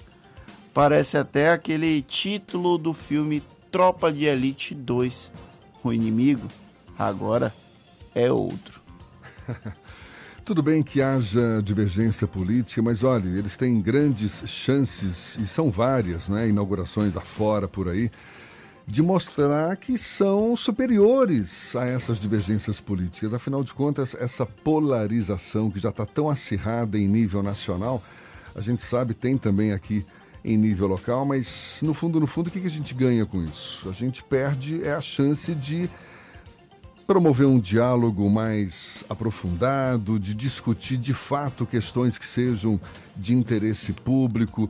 Tudo bem, divergência política sempre vai haver e isso faz parte do jogo político, mas chega uma hora que é preciso focar de fato no interesse público, naquilo que diz, diz respeito à população. Em alguns momentos, a ausência de diálogo beirou a incivilidade entre Rui Costa e a Semineto com aquelas trocas de farpas pela imprensa. E muito recentemente, graças ao bom Deus, parece que interviu, tocou o coraçãozinho de ambos e aí a coisa andou de uma maneira mais leve, menos tensa. Quem ganhou com essa disputa de protagonismo foi a cidade. Salvador realmente acabou beneficiada independente do posicionamento político e ideológico de ambos, funcionou tudo muito bem. E agora, sendo tocados pelo clima do carnaval também, olha, falando em carnaval, eu sei que o Fernando, nesse fim de semana, se acabou lá no Furdunço, ontem no Fuzuê, no sábado. Já é carnaval na cidade, uma multidão participou neste final de semana do Fuzuê, também do Furdunço, no circuito Orlando Tapajós, de acordo com a empresa Salvador Turismo. Os dados apontam que um milhão de pessoas tomaram as ruas da Orla ontem no Furdunço.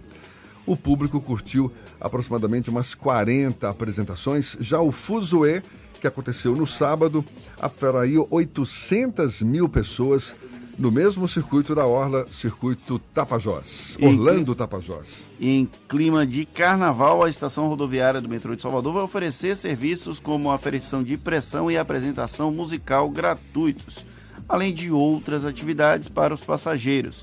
Intitulado de Metrofolia 2020, o projeto começa hoje e segue até a próxima sexta-feira.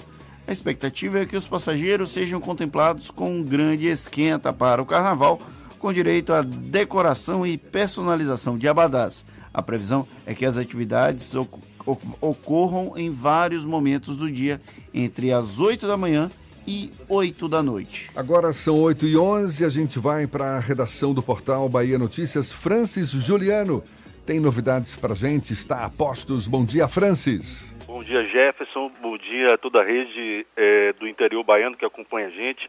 Vamos para mais duas notícias. A primeira notícia ruim, né? Infelizmente a gente tem que dar. O município de Anagé decretou luta oficial após morte de quatro jovens. Eh, essa, esse luta oficial eh, acontece a partir dessa segunda. O motivo foi a morte de quatro jovens vítimas de um acidente na noite do último sábado. Eh, segundo o bloco do Anderson, nessas segundas, repartições da administração pública municipal terão ponto facultativo. Vera óbito naquele acidente as jovens eh, Gislane Prado, Irani Libarino, Milena da Silva Campos e Narielle Souza. Elas viajavam numa van que ia até Belo Campo, onde ocorreria uma comemoração de emancipação municipal do município. E aí a van onde elas estavam chocou na traseira de um ônibus e infelizmente a- as quatro jovens vieram a óbito. Num dos trechos da nota da prefeitura eh, diz isso. Neste momento de dor, a prefeita Elenzite Pereira dos Santos e toda a administração municipal expressam solidariedade e desejo de conforto à família e aos amigos após essas irreparáveis perdas. Mais uma nota do domingo da cobertura do Bahia Notícias do Furdunço. Eh, prefeito ACM Neto condena gesto de Bolsonaro aos jornalistas. Neto falou, tem que estar pronto para agir com equilíbrio. Em entrevista coletiva durante o Furdunço, o prefeito ACM Neto criticou o gesto ofensivo de Jair Bolsonaro a jornalista no último sábado. O chefe de Estado eh, do Executivo Nacional deu uma banana para os profissionais de imprensa em Brasília. Para o prefeito ACM Neto, os governantes precisam estar prontos para enfrentar os questionamentos dos jornalistas. Neto disse, eu discordo inteiramente disso, condeno. Quem está na vida pública tem que estar pronto para conversar com a imprensa. Às vezes, até encarar perguntas injustas e espinhosas, mas tem que estar pronto para agir com equilíbrio e responder. Neto ainda falou, eu condeno inteiramente qualquer tipo de agressão à imprensa e qualquer ato que possa, inclusive, comprometer a liberdade dela, que é algo fundamental à democracia e fundamental ao nosso país. Não posso concordar com esse tipo de coisa, é um erro. Complementou o prefeito da capital baiana. Essas são mais duas notícias do nosso portal. É com vocês, Jefferson Fernando. Valeu, Francis. Agora 8 e 12. Uma boa notícia para quem circula pelo Vale do Canela, pelo viaduto Gabriela. Este viaduto no Vale do Canela já foi reaberto, estava em obras desde outubro do ano passado, quando foram realizados reparos estruturais no equipamento. Agora, os condutores que circulam pela Avenida Reitor Miguel Calmon, também no Canela, e desejam seguir para a Graça ou vice-versa, já podem utilizar o viaduto, viaduto Gabriela, portanto. E olha que situação inusitada que aconteceu no Rio de Janeiro. Uma estátua de 400 quilos e 2 metros de altura foi roubada de um monumento em homenagem a Marechal Deodoro na zona sul do Rio, segundo a gerência de monumentos e chafarizes do Rio. A escultura representa a mãe do primeiro presidente do Brasil, Dona Rosa Paulina da Fonseca. A gerência afirmou que vai fazer o registro de ocorrência hoje. O órgão cuida atualmente de mais de mil monumentos na capital carioca. Agora imagina como é que rouba uma estátua de 400 quilos e 2 metros de altura e ninguém consegue ver Não, isso. mas, mas que ninguém consegue ver vírgula. claro que muita gente deve ter visto. Não é possível, né? Porque mano, muita gente também não sei, mas que alguém deve ter visto, deve ter visto. Mano, imagine, dois metros de altura, pesado como o quê? Quase a altura de Paulinho. Vai ter que ter um, que, um guindaste ali para segurar a estátua? Eu imagino que sim. Pois é. Agora são 8h15, a gente vai para o interior do estado.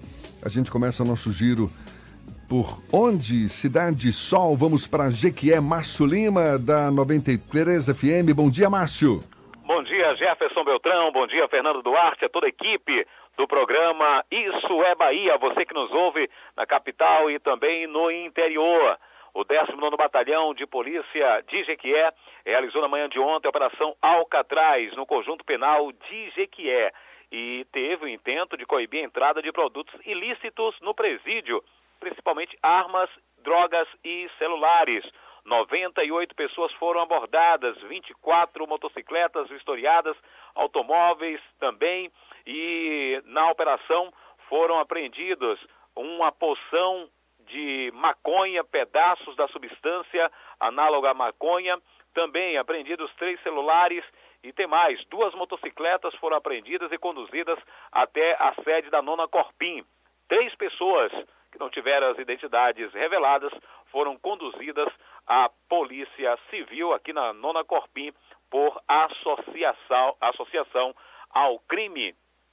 Depois de 47 dias sem registrar homicídios, a Delegacia de Polícia Civil de Jequié voltou a computar um assassinato ocorrido na madrugada desta segunda-feira, no bairro Cachoeirinha. A vítima, com iniciais UMS, de 24 anos, foi morto com quatro tiros por volta depois da meia-noite de hoje, na Cachoeirinha.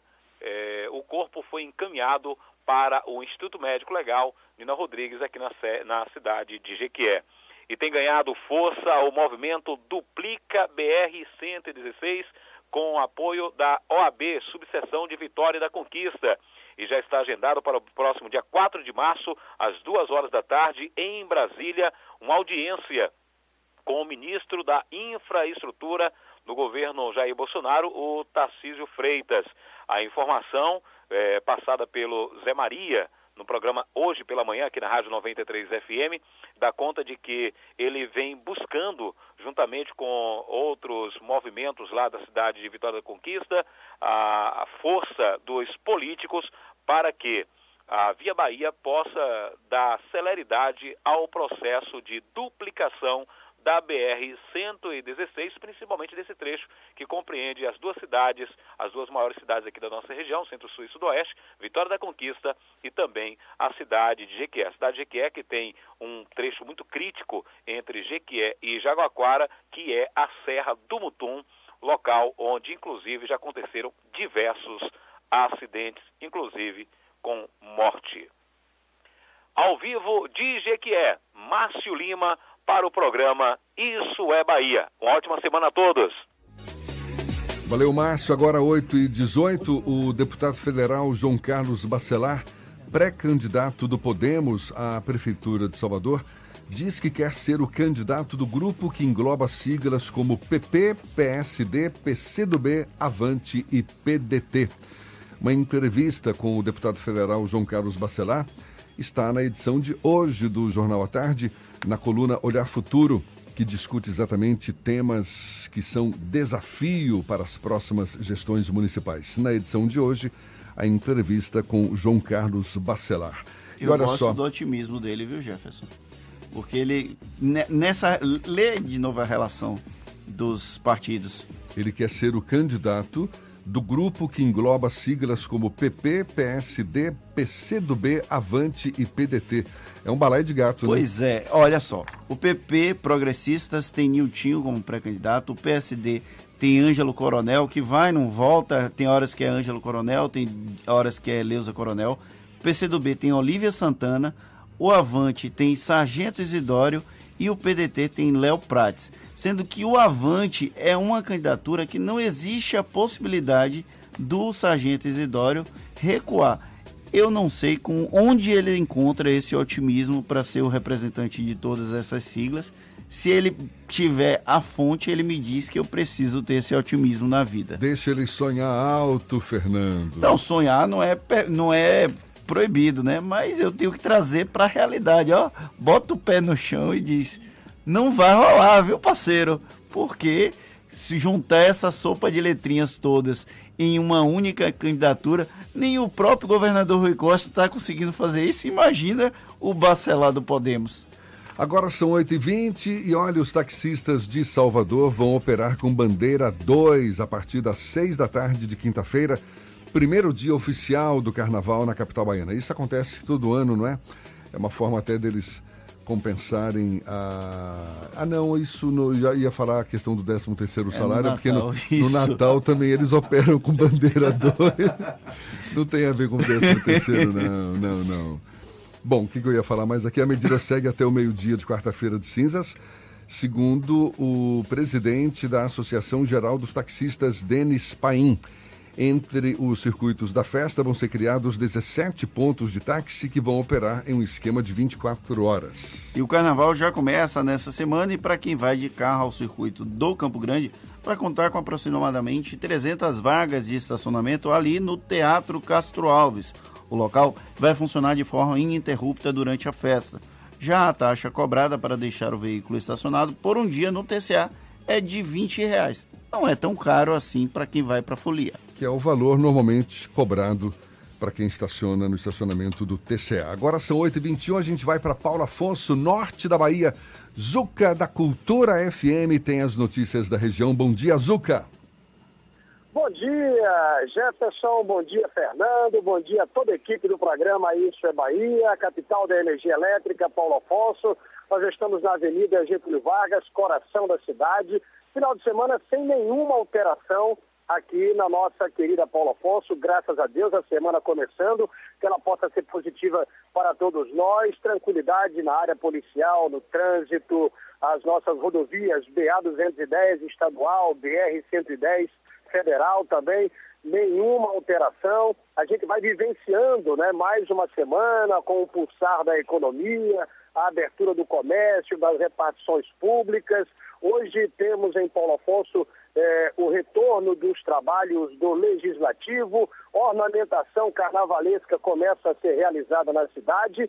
E um destaque especial é que nesta segunda, dia 17 de fevereiro, a Igreja de São Francisco, cartão postal aqui da capital da energia elétrica, está completando 70 anos, a igreja que foi construída com o início da chegada da Companhia Hidroelétrica do São Francisco. Nós somos a capital da energia elétrica e a gente tem eh, este marco que foi a construção eh, da igreja de São Francisco, uma igreja construída com pedras retiradas eh, das construções pelos trabalhadores, pelos funcionários da CHESF, pela comunidade. Foi uma junção para construir esta igreja, que é muito procurada pelos fiéis e também para a realização de matrimônios. Repito, cartão postal da nossa cidade, 70 anos completando nesta segunda-feira. No mais, tranquilidade aqui na nossa capital da energia elétrica, a Cezuca, grife da notícia para o Isso é Bahia, Rádio Cultura. Muito bem, Zuca, agora 8h22, a gente faz esse intervalo e olha, já já a gente vai conversar com o advogado carnavalesco e escritor Otto Pipolo. Ele que lançou o livro Sistema Jurídico Aplicado ao Carnaval e às demais manifestações culturais. Portanto, esse papo é já já. Agora, Antes do 8h24. intervalo, Jefferson, uma notícia que acabou de ser publicada no Bahia Notícias e está circulando nos sites aqui da Bahia. O maior grupo hospitalar privado do país, a Redidó, comprou o Hospital Aliança em Salvador por 800 milhões de reais. A Redidó tem cerca de 50 hospitais espalhados por Rio de Janeiro, São Paulo, Distrito Federal, Pernambuco, Maranhão e Bahia. São 7 mil leitos. Agora o Hospital Aliança também faz parte da rede DOR de hospitais. E quem sabe isso chega-se ao fim de uma novela que se arrasta há tantos anos. Muitos ex-funcionários do hospital, do hospital Espanhol que não receberam suas... Aliança. Do Hospital Aliança. Eu falei o quê? Espanhol, você confundiu os hospitais. Então deixa pra lá, vamos seguir adiante. Bola que segue. Agora, 8h24 na Tarde FM. Você está ouvindo Isso é Bahia.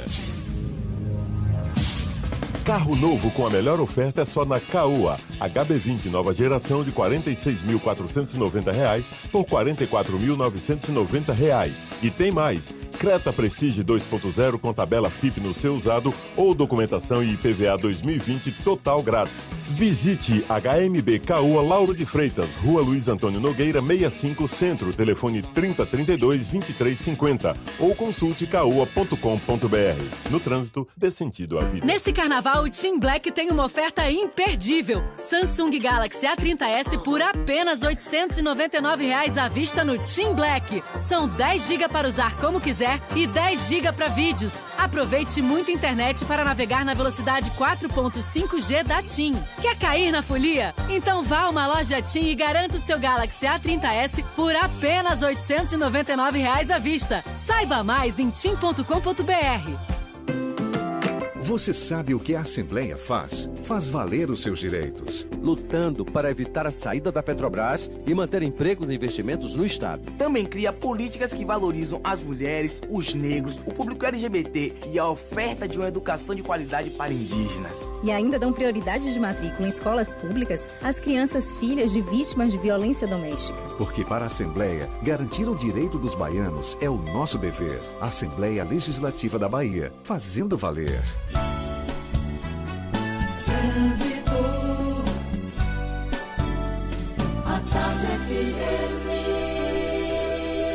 Oferecimento. Monobloco, o pneu mais barato da Bahia a partir de R$ 149,90. Bahia VIP Veículos, seminovos com entrada a partir de um real. Avenida Barros Reis Retiro. A gente volta a falar lá de cima. Cláudia Menezes sobrevoando a grande Salvador de olho nos motoristas. Novidades por aí, Cláudia?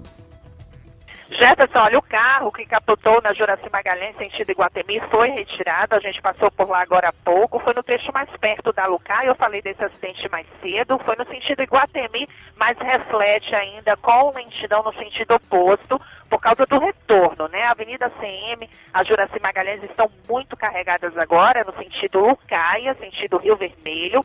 Final da paralela também congestionado em direção à rodoviária desde a saída do CAB. Por isso, eu vou dar uma dica agora para você que está na paralela e quer chegar no Rio Vermelho. Corte logo para a orla da cidade.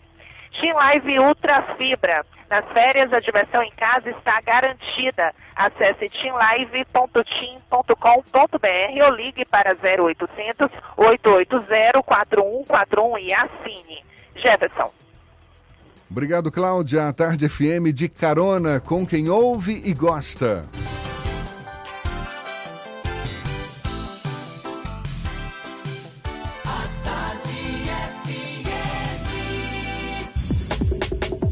Voltamos a apresentar Isso é Bahia. Um papo claro e objetivo sobre os acontecimentos mais importantes do dia. Agora, 8h28, o advogado carnavalesco e escritor baiano Otto Pipolo lançou o livro Sistema Jurídico Aplicado ao Carnaval e às demais manifestações culturais. Conhecido como advogado do carnaval, o autor propõe uma incursão pelo mundo da folia em 28 países. O advogado carnavalesco e escritor Otto Pipolo é nosso convidado aqui no Isso é Bahia. Seja bem-vindo. Bom dia, Otto. Bom dia, Jefferson. Bom dia, Fernando Duarte. É uma satisfação, uma alegria muito grande estar aqui com vocês nesse programa conhecido dos baianos Isso é Bahia. Prazer todo nosso, muito obrigado. Essa obra aborda desde casos de importunação sexual, passa pelo trabalho infantil, a compra de abadás, serviço de hospedagem, até a organização do desfile de blocos e também passando pela criação de uma secretaria específica para a festa de Momo. Exatamente. Ou seja, dá um- uma cercada bem grande, bem robusta aí em torno do carnaval. É verdade. Durante o carnaval, todos nós sabemos, há uma múltipla relações jurídicas entre vários ramos do direito. E eu procurei no livro trazer esses ramos do direito mais envolvidos com o carnaval, demonstrando a importância deles na festa momesca. Ou seja, é um livro que tem grande valia para quem organiza, para quem participa, para quem, por exemplo, tem blocos, faz, tem lá suas relações trabalhistas com funcionários temporários. É, é, é, uma, é uma obra que tenta dar um suporte jurídico, para Jurídico. todas as, as E- pessoas envolvidas Exatamente. E na- também para os legisladores, né? Porque o carnaval, ele se dá no município. Então existe a peculiaridade local que está na Constituição Federal prevista e os vereadores podem legislar sobre o carnaval. Há pouco tempo vimos a questão da, do arrastão. A né? discussão. Da- a grande proibição. debate da arrastão que ganhou o cunho nacional, né? Então os vereadores têm legitimidade, o artigo da Constituição 28 e 29 prevê que eles têm legitimidade e competência para legislar sobre a festa carnavalesca.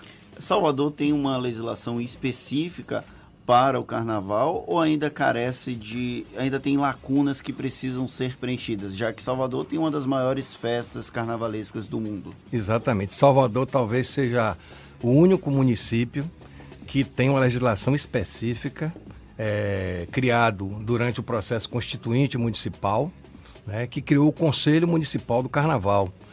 E nele está contido a coordenação do Carnaval, que é aquele coordenador eleito pelo Conselho de forma democrática, e a coordenadoria executiva, que é composta por esse coordenador, pela Bahia Tussa e pela Saltur.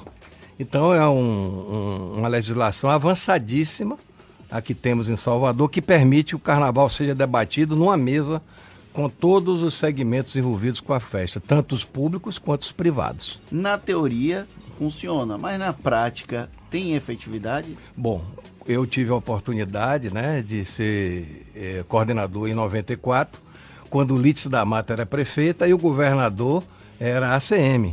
Eu vi seu comentário, Fernando, muito, inclusive muito assim acertado sobre a, a convivência hoje pacífica do governador com o prefeito e me lembrei da época que eu era coordenador quando ide- ideologicamente era prefeita, né, com os ideais e o governador. E me consultaram, o pobre coordenador eleito aqui, o pobre mortal, o que é que você acha? Eu digo, acho que a prefeita deve procurar o governador. Deve procurar porque o carnaval não é de um nem do outro, o carnaval é do povo. E a gente precisa de recursos para a festa. E o pessoal gostou dessa ideia e a prefeita foi procurar o governador, ele também gostou e deu liga, foi ótimo. O carnaval quer foi dizer, sem... quer dizer que a, a semente foi plantada no- na prefeitura de, de quem? De Leeds? De Leeds, Leeds procurou a CM, aí, tá houve vendo? uma excelente convivência, ele ajudou o carnaval, eu era o coordenador da época, fiquei felicíssimo, o visitei no camarote, foi uma coisa assim maravilhosa, entendemos que o carnaval não é da política, o carnaval tem que ter, é, ser uma coisa pacífica e tem que entender que é do povo da Bahia. Depois, quando passa o carnaval, tem os interesses, como você falou, Jefferson, o interesse político, mas que é, é depois da festa, né? Quando todo mundo fica mais tranquilo, aí vem a questão ideológica e partidária. Mas no carnaval a gente tem que ter paz, levantar a ban- a bandeira, o carnaval é de todo mundo e viva o carnaval da Bahia, não é isso? Tem alguma área do carnaval que seja mais sensível à, à legislação Tem. e que, por, por, por conta disso mesmo, ainda provoca alguma. Provoca. É, tanto que é, área penal, né? A área criminal. Tanto que em 2018 é, a sociedade não aceitando mais certos comportamentos, editou uma nova lei criminal que é a lei da importunação sexual. É, quando chega o verão e o carnaval, os sentimentos se afloram, né? E muitas vezes as pessoas não sabem que a legislação penal não dorme é, no- durante a festa e está avançando. Então surgiu essa nova lei na qual prevê que não se pode mais, né, o fulião, nem o masculino nem o feminino, atacar um ao outro, no sentido de apalpar, de mexer aqui, mexer ali, né? A, a- a menos que haja o consentimento. Se haver a paquera normal, o carinho entre os dois, tudo bem, mas o cidadão nem a cidadã pode mais ter certos comportamentos que tinham no passado, aquela permissibilidade de pegar aqui ou pegar ali no fulião ou dizer certos tipos de coisas, né? Então a legislação está firme e o ano passado 77 pessoas foram presas em todo o Brasil por importunação sexual. Por causa já dessa É, e, e importunação. pasme, em Minas Gerais, 25 pessoas foram presas. Salvador só seis, por enquanto. Como é que se dá na prática a, a- a efetivação dessa lei? As pessoas, os, os- os agressores, eles têm que ser flagrados? Tem que ser flagrados ou denunciados. Né? Tem os observatórios do Ministério Público, da OAB, e tem os postos policiais de denúncia, né? E se o- a pessoa for flagrada, imediatamente ele é detido e vai ter que responder, né? Por importunação, que é- hoje é um crime muito forte, né? porque é, agride não só a pessoa que sofreu, mas toda a sociedade que não aceita mais esse tipo de prática que outrora era vista até como normal. Né? Você agarrar uma menina, dar um beijo ou apalpar, era uma coisa que acontecia muito. Hoje não se admite mais, né?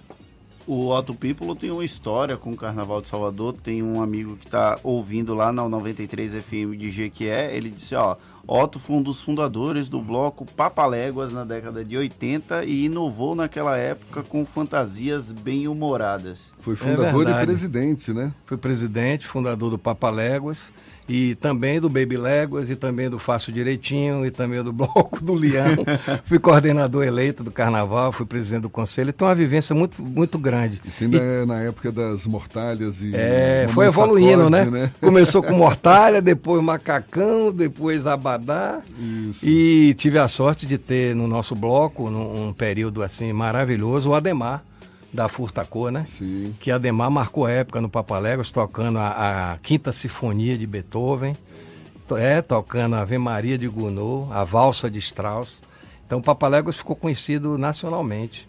Inclusive, na época você era da TV e a gente ganhou um jornal nacional e um fantástico tocando Ave Maria. Eu né? me lembro. E na época Dom Avelar falou no, no, Jornal à Tarde. Era, era, era uma das características né, do Papalégua. Do Papalégua né? era a inovação. Essa inovação era, no carnaval, inovação. executando uma música que aparentemente não tinha nada a ver com carnaval, né? É, é exatamente. Deixa eu mandar um abraço para quem mandou a mensagem, foi o Valteilton Diniz, que tá ouvindo a gente na 93 ah, FM. Não tinha falado o nome da pessoa, né? Ah, muito obrigado, meu amigo, viu? Você deve ter vivido conosco aí grandes momentos da festa, né? Quer que dizer, bom. Essa, essa sua paixão pelo carnaval tá no sangue, de certa forma, não é? Tá no sangue. Minha mãe não conseguiu nem ir para o hospital. Eu já nasci no dia de carnaval, ah, em casa. então vai fazer aniversário agora? Fiz ontem. Olha aí. Fiz tá ontem. ou é no meio do carnaval, ou sempre na, do, antes da festa, Parabéns. mas já no, no, clima de carnaval. Né? Parabéns. Né? Essa paixão certamente antes dessa paixão jurídica pelo carnaval é, também. O é? direito caminhou, né? Passo a passo. Eu criei o Papaléguas como equipe de gincana no Salesiano. Foi tricampeão de equipe de gincana e queriam me expulsar. Disse, esse cara todo ano ganha gincana. Aí fomos para a Católica, criamos o bloco da UXAL, Papaléguas, na Universidade Católica. Aí ganhamos o Carnaval, BT, Tetra, Penta, e olha, agora o Papalégua chega. Aí fizemos o filme de Jorge Amado, na, na Castro Alves, né? Jorge Amado escolheu a gente, porque a gente tinha saído com o tema O Mundo Maravilhoso do Circo. E ele tinha, ele tinha que fazer um filme para televisão Atenes 2 na França. E aí ele escolheu o Papalégua para fazer um carnaval para ele temporão. E aí foi maravilhoso. Eu digo, e quanto é? Eu digo, nada, para Jorge é de graça. Ah. Eu quero ficar para a posteridade, né? Ó, oh, tu me diga uma coisa, esse livro, ele também faz uma, uma viagem pela, pelo carnaval de outros países, outros é países, isso? é. Agora, com que objetivo? O objetivo é, é mostrar que é uma cultura universal, né? O carnaval não acontece só no Brasil. Muitos brasileiros não sabem e ficam defendendo, não, carnaval só no Brasil, é o melhor carnaval do mundo. Não é verdade. Existe o carnaval de Barranquilha, né? Que é um carnaval fortíssimo na Bolívia. Existe carnaval na Alemanha, nos Estados Unidos, e no Japão, na França, né? na Itália. Em toda a América do Sul, em todos os continentes, menos na Oceania, existe carnaval. Nessa mesma época? Não, alguns em julho, agosto. No, no livro eu falo. A maioria nessa época, como acontece no Brasil. Mas em outros continentes, cada um numa época. Tem, tem países mesmo que tem quase um mês de festa, como tem o São João de Campina Grande, 30 dias. Né? É uma festa universal. Então, Eu fiz questão de mostrar isso. E, e, tive um apoio, rapaz, muito grande das embaixadas em Brasília, que mandaram o material, as fotos, né? Eu contratei um colega de você, jornalista, Mariana Alcântara, para traduzir. Muitos mandaram em inglês, e eu sou péssimo em inglês, aí ela traduziu e ficou lindo o livro, essa parte colorida, mostrando. A sua obra é um marco na organização para apresentar a legislação do carnaval para o mundo, né? Tem outro tipo de Não organização tem. nesse sentido? Não é tem, eu né? pesquisei, meus colegas disseram, rapaz, quando é que você vai lançar seu livro? Rapaz, eu vou descobrir alguma coisa inédita e conseguir o ineditismo através do carnaval e do direito, né? O sistema jurídico que a gente comenta da Constituição Federal, vem para a legislação infraconstitucional e comenta toda a legislação ligada à festa mombesca. Tem alguma coisa que, o- que o senhor acredita que é preciso ser rediscutido nesse modelo jurídico para É, o carnaval? Eu, eu- eu entendo. Eu entendo, por exemplo, os conflitos de interesse. O carnaval, o livro não fala só da Bahia, fala do Brasil todo, né? O carnaval do Bumbódromo, da Amazônia, o carnaval de Minas, de São Paulo, do Rio.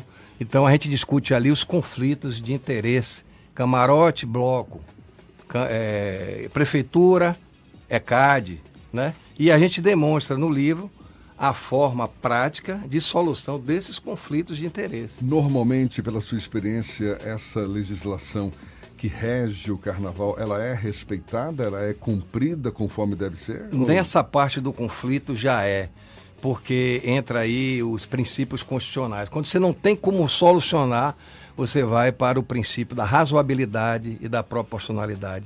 É razoável que o seu direito de se expressar ele seja maior do que a organização do carnaval no município. O prefeito precisa de dinheiro, o prefeito precisa de patrocínio para fazer a festa. Ah, eu posso sair de qualquer lugar da cidade com meu bloco? Não. Eu vou ter que me enquadrar dentro da peculiaridade local, aí é que entra a Câmara Municipal. Eu vou exercer meu direito de expressão, mas dentro de uma lei municipal que vai estabelecer as regras. Porque muita gente diz, ah, mas a Constituição diz que meu direito de expressão, eu estou livre, eu saio a hora que quiser, onde eu quiser, e boto para quebrar. Não é assim.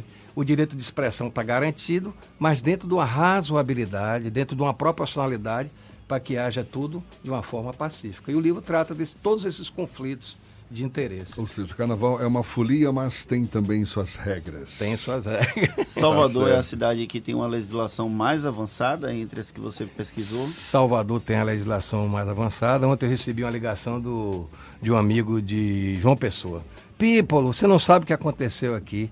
O trio do Asa de Águia foi preso na hora que estava desfilando, porque é, o pé direito do trio, ele tinha um equipamento do coco e o bobeiro parou o carnaval. Isso não é razoável, que no momento da festa, onde envolve um investimento grande do município, dos blocos, se pare um bloco no desfile.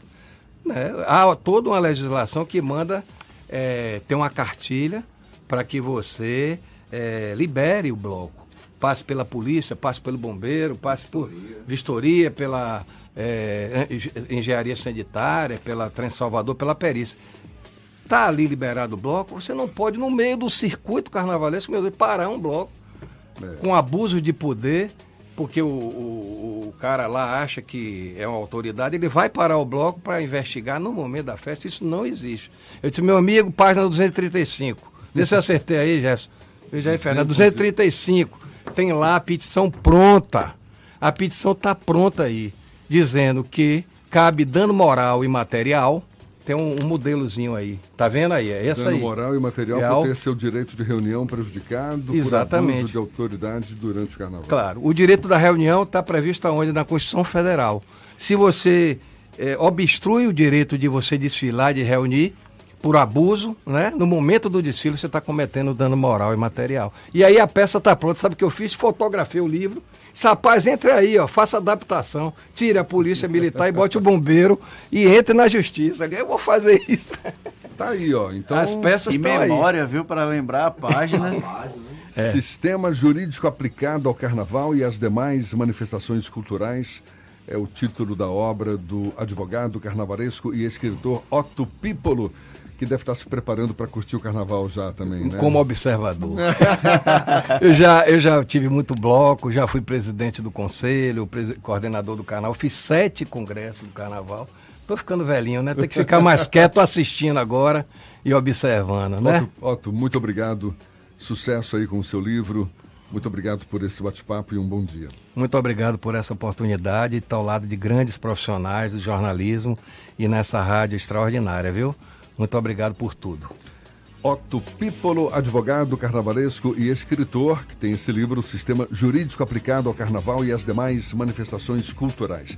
A gente lembra que essa conversa, assim como todas as que você acompanha aqui pelo Issa Bahia, você pode assistir de novo pelo canal da Tarde FM no YouTube e ouvir de novo também nos canais da Tarde FM no Spotify, no iTunes e no Deezer. Agora, 8h45.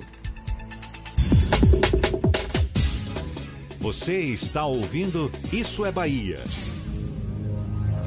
Nova Pajero Esporte, sistema anticolisão, full airbags e parcelas de apenas 2.991 no MIT Fácil. Consulte condições. Mitsubishi Sona Salvador Car, rótula do abacaxi, fone 3044-1234. No trânsito decente da vida. Acredite no seu jeito único de cuidar do seu bebê. Isso nos inspirou a criar Hug Supreme Care, fralda roupinha que se ajusta sozinha para que seu bebê fique sempre protegido e confortável, de forma tão única como em seu abraço. Você sabe o que a Assembleia faz? Faz valer os seus direitos. Valorizando uma pauta pró-municípios que garante os recursos das cidades do interior. Além disso, a ALBA debate normas para o transporte complementar, beneficiando quem não é atendido pelo sistema. E atenta ao que acontece no dia a dia, a ALBA cobra ações para preservar a segurança das barragens existentes na Bahia. Porque para a Assembleia, garantir o direito dos baianos é o nosso dever. Assembleia Legislativa da Bahia, fazendo valer. Você que sonha em ser médico, fique ligado. Esta é a última chance para o vestibular de medicina da Unime. Vem aprender em laboratórios avançados que simulam a realidade para se tornar um profissional bem preparado. E desde o primeiro semestre, você pode participar dos campos de prática, acompanhando o atendimento a pacientes nos postos de saúde do estado. Inscreva-se para a prova até o dia 2 de março. unime.edu.br. Unime, todo dia é dia de acreditar. Com os avanços tecnológicos, muitas dúvidas surgem. As máquinas vão roubar nossos empregos? Eu estou preparado para as inovações do mercado? Pois é, o seu futuro precisa de respostas e para isso você pode contar com a Pós-Cimatec. Venha estudar em um dos maiores centros tecnológicos do país e tenha contato com professores experientes que vivem na prática o dia a dia da inovação. Só a Pós-Cimatec une conhecimento teórico à aplicação prática numa infraestrutura diferenciada para você ser reconhecido pelo mercado. Acesse possimatec.com.br e escolha seu curso. Nesse carnaval, o Team Black tem uma oferta imperdível. Samsung Galaxy A30s por apenas 899 reais à vista no Team Black. São 10 GB para usar como quiser e 10 GB para vídeos. Aproveite muita internet para navegar na velocidade 4.5G da TIM. Quer cair na folia? Então vá a uma loja TIM e garanta o seu Galaxy A30s por apenas 899 reais à vista. Saiba mais em tim.com.br. Voltamos a apresentar Isso é Bahia. Um papo claro e objetivo sobre os acontecimentos mais importantes do dia.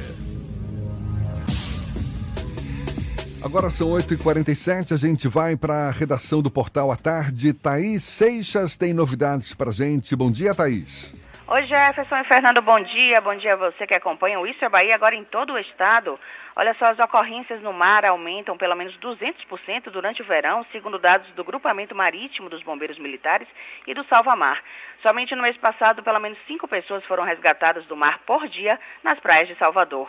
Em 2019, a média de resgates por mês ficou em 133, com o registro de 13 óbitos. Já esse ano, até o último dia 11, seis pessoas morreram afogadas na capital e foram realizados 62 resgates. Entre as ocorrências estão afogamentos, crianças perdidas e atendimentos de pessoas com mal súbito, entre outras. E a Receita Federal paga hoje o lote residual de restituição do Imposto de Renda Pessoa Física referente aos exercícios de 2008 a 2019. O crédito bancário será feito para mais de 116 mil contribuintes, somando 297 milhões de reais. Do total, 133 milhões de reais serão liberados para o público prioritário, formado por idosos, pessoas com deficiência e contribuintes cuja maior fonte de renda seja o magistério. Para saber se teve o crédito liberado, os interessados devem acessar o site da Receita Federal ou ligar para o Receita Fone no número 146. Mais informações estão disponíveis no portal atardeatarde.com.br. Volto com você, Jefferson. Obrigado, Thaís. Agora 8h49, sábado neste fim de semana. Foi o dia D da campanha nacional de vacinação contra o sarampo, mas em Salvador a procura foi baixa. Estiveram disponíveis 111 pontos de imunização na capital baiana. O grupo considerado prioritário para essa primeira etapa é formado por crianças e jovens, crianças e jovens de 5 a 19 anos de idade. Em Salvador, aproximadamente 612 mil pessoas estão nesta faixa etária. A capital baiana tem 22 casos notificados de sarampo só neste ano. A vacinação continua nos postos de saúde de Salvador das 6 da manhã às 5 horas da tarde. Portanto, perdeu a chance de vacinar o seu filho, a sua filha, enfim, esses jovens aí de 5 a 19 anos de idade, perdeu a chance, vá num posto de saúde. Sarampo é uma doença séria, não pode se brincar com ela não, tá certo? E a Bahia é o segundo colocado entre os estados com maiores taxas de desemprego, com 17,2%, atrás apenas do Amapá, que foi 0,2% à frente. Os dados foram divulgados pelo IBGE. O estado aparece na contramão do país, já que a taxa média de desemprego fechou em 2018 em queda em 16 estados, com menor índice em Santa Catarina, Rio Grande do Sul, Mato Grosso do Sul e Mato Grosso. Fechou 2019, fechou 2019, não Eu 2018. Falei, desculpa. Agora são 8h51, a gente vai para Luiz Eduardo Magalhães, no oeste da Bahia. J. Alves, da Cidade FM, tem as notícias da região. Bom dia, Jota. Bom dia, Jefferson, Fernando, equipe e ouvintes do Isso é Bahia. A partir de agora, destacaremos as principais notícias do Oeste Baiano, diretamente da capital do agronegócio. A Prefeitura de Luiz Eduardo Magalhães está inaugurando hoje a Escola Municipal Tiago Alfredo Upskiski Linsfeld, localizada no bairro Vista Alegre. Esta é a primeira unidade escolar a ser inaugurada das 12 novas e modernas escolas que estão sendo construídas pela gestão no município. A escola municipal inaugurada hoje possui um total de 1.766 metros quadrados de área construída e terá capacidade de atender mais de 600 estudantes nos três turnos. A unidade conta com seis salas de aula com capacidade para 30 alunos cada, quadra de esportes coberta, biblioteca, laboratório de informática, pátio para recreação coberto e toda a infraestrutura necessária para atender com conforto e segurança os alunos e profissionais da educação.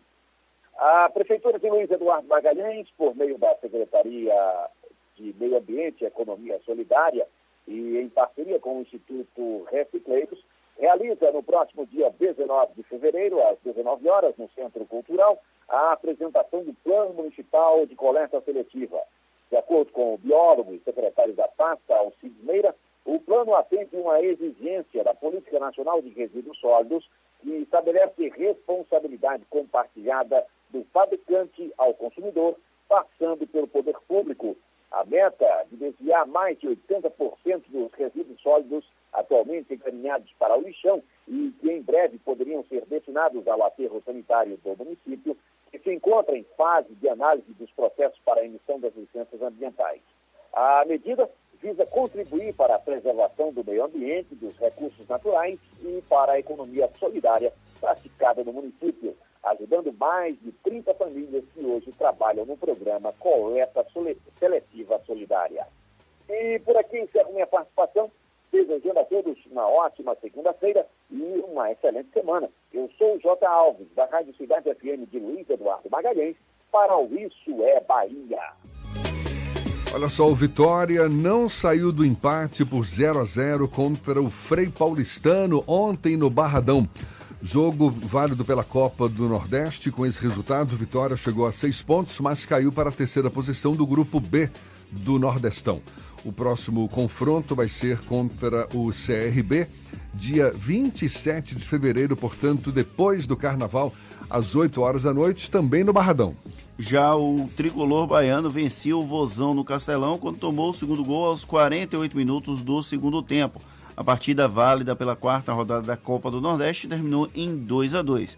O Bahia somou cinco pontos no grupo A do Nordestão e está na terceira colocação. Jefferson, só uma correção. A vacinação do dia D dos postos de saúde em Salvador continua, mas é de 8 da manhã às 5 da tarde. A gente tinha dito 6 da manhã às 5 da tarde, então a correção é de 8 às 5 da tarde. Tá certo, tá dado o recado então. Agora a gente vai para Itororó. Maurício Santos da Itapuí FM. Bom dia, Maurício. Bom dia, Jefferson. Bom dia, Fernando. Bom dia a todos do Isso é Bahia. Bom dia para toda a Bahia. Vamos com notícias aqui da nossa região, com notícias da região sudoeste. Vamos aí para os municípios de Macarani e Maikinique. Rodovia que liga os municípios de Macarani a Maikinique amanhece interditada. A rodovia BA 270, no trecho que liga os municípios de Macarani a Maikinique, está interditada desde as primeiras horas desta segunda-feira. Segundo os manifestantes, o protesto acontece por causa das péssimas condições da pista. Ao todo, são 38 quilômetros, praticamente intransitáveis. Em junho do ano passado, saiu a licitação para a reconstrução da rodovia, mas o governo da Bahia fez apenas aí um trabalho paliativo. Os moradores bloqueiam a pista com pneus, terra, galho de árvore e dizem que vão permanecer no local até o posicionamento do governo do estado. Apenas veículos de emergência podem passar. A Polícia Militar acompanha a manifestação. Jefferson, sou Maurício Santos falando aqui da Rádio Itapuí FM, de Itororó, a capital da carne de sol, para o Isso é Bahia. Bom dia, agora é com vocês. Acabou, Fernando! Chegamos ao final de mais uma edição do Isso é Bahia. Muito obrigado pela companhia de todos vocês. Retornamos amanhã às 7 da manhã para Salvador e em torno, a partir das 8 para todo o estado.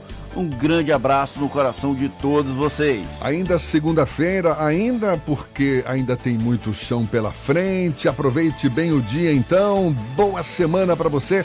Muito obrigado pela companhia, pela parceria, pela confiança. Amanhã tem mais. Muito obrigado. Tchau, tchau. Tchau, tchau. Tchau, tchau.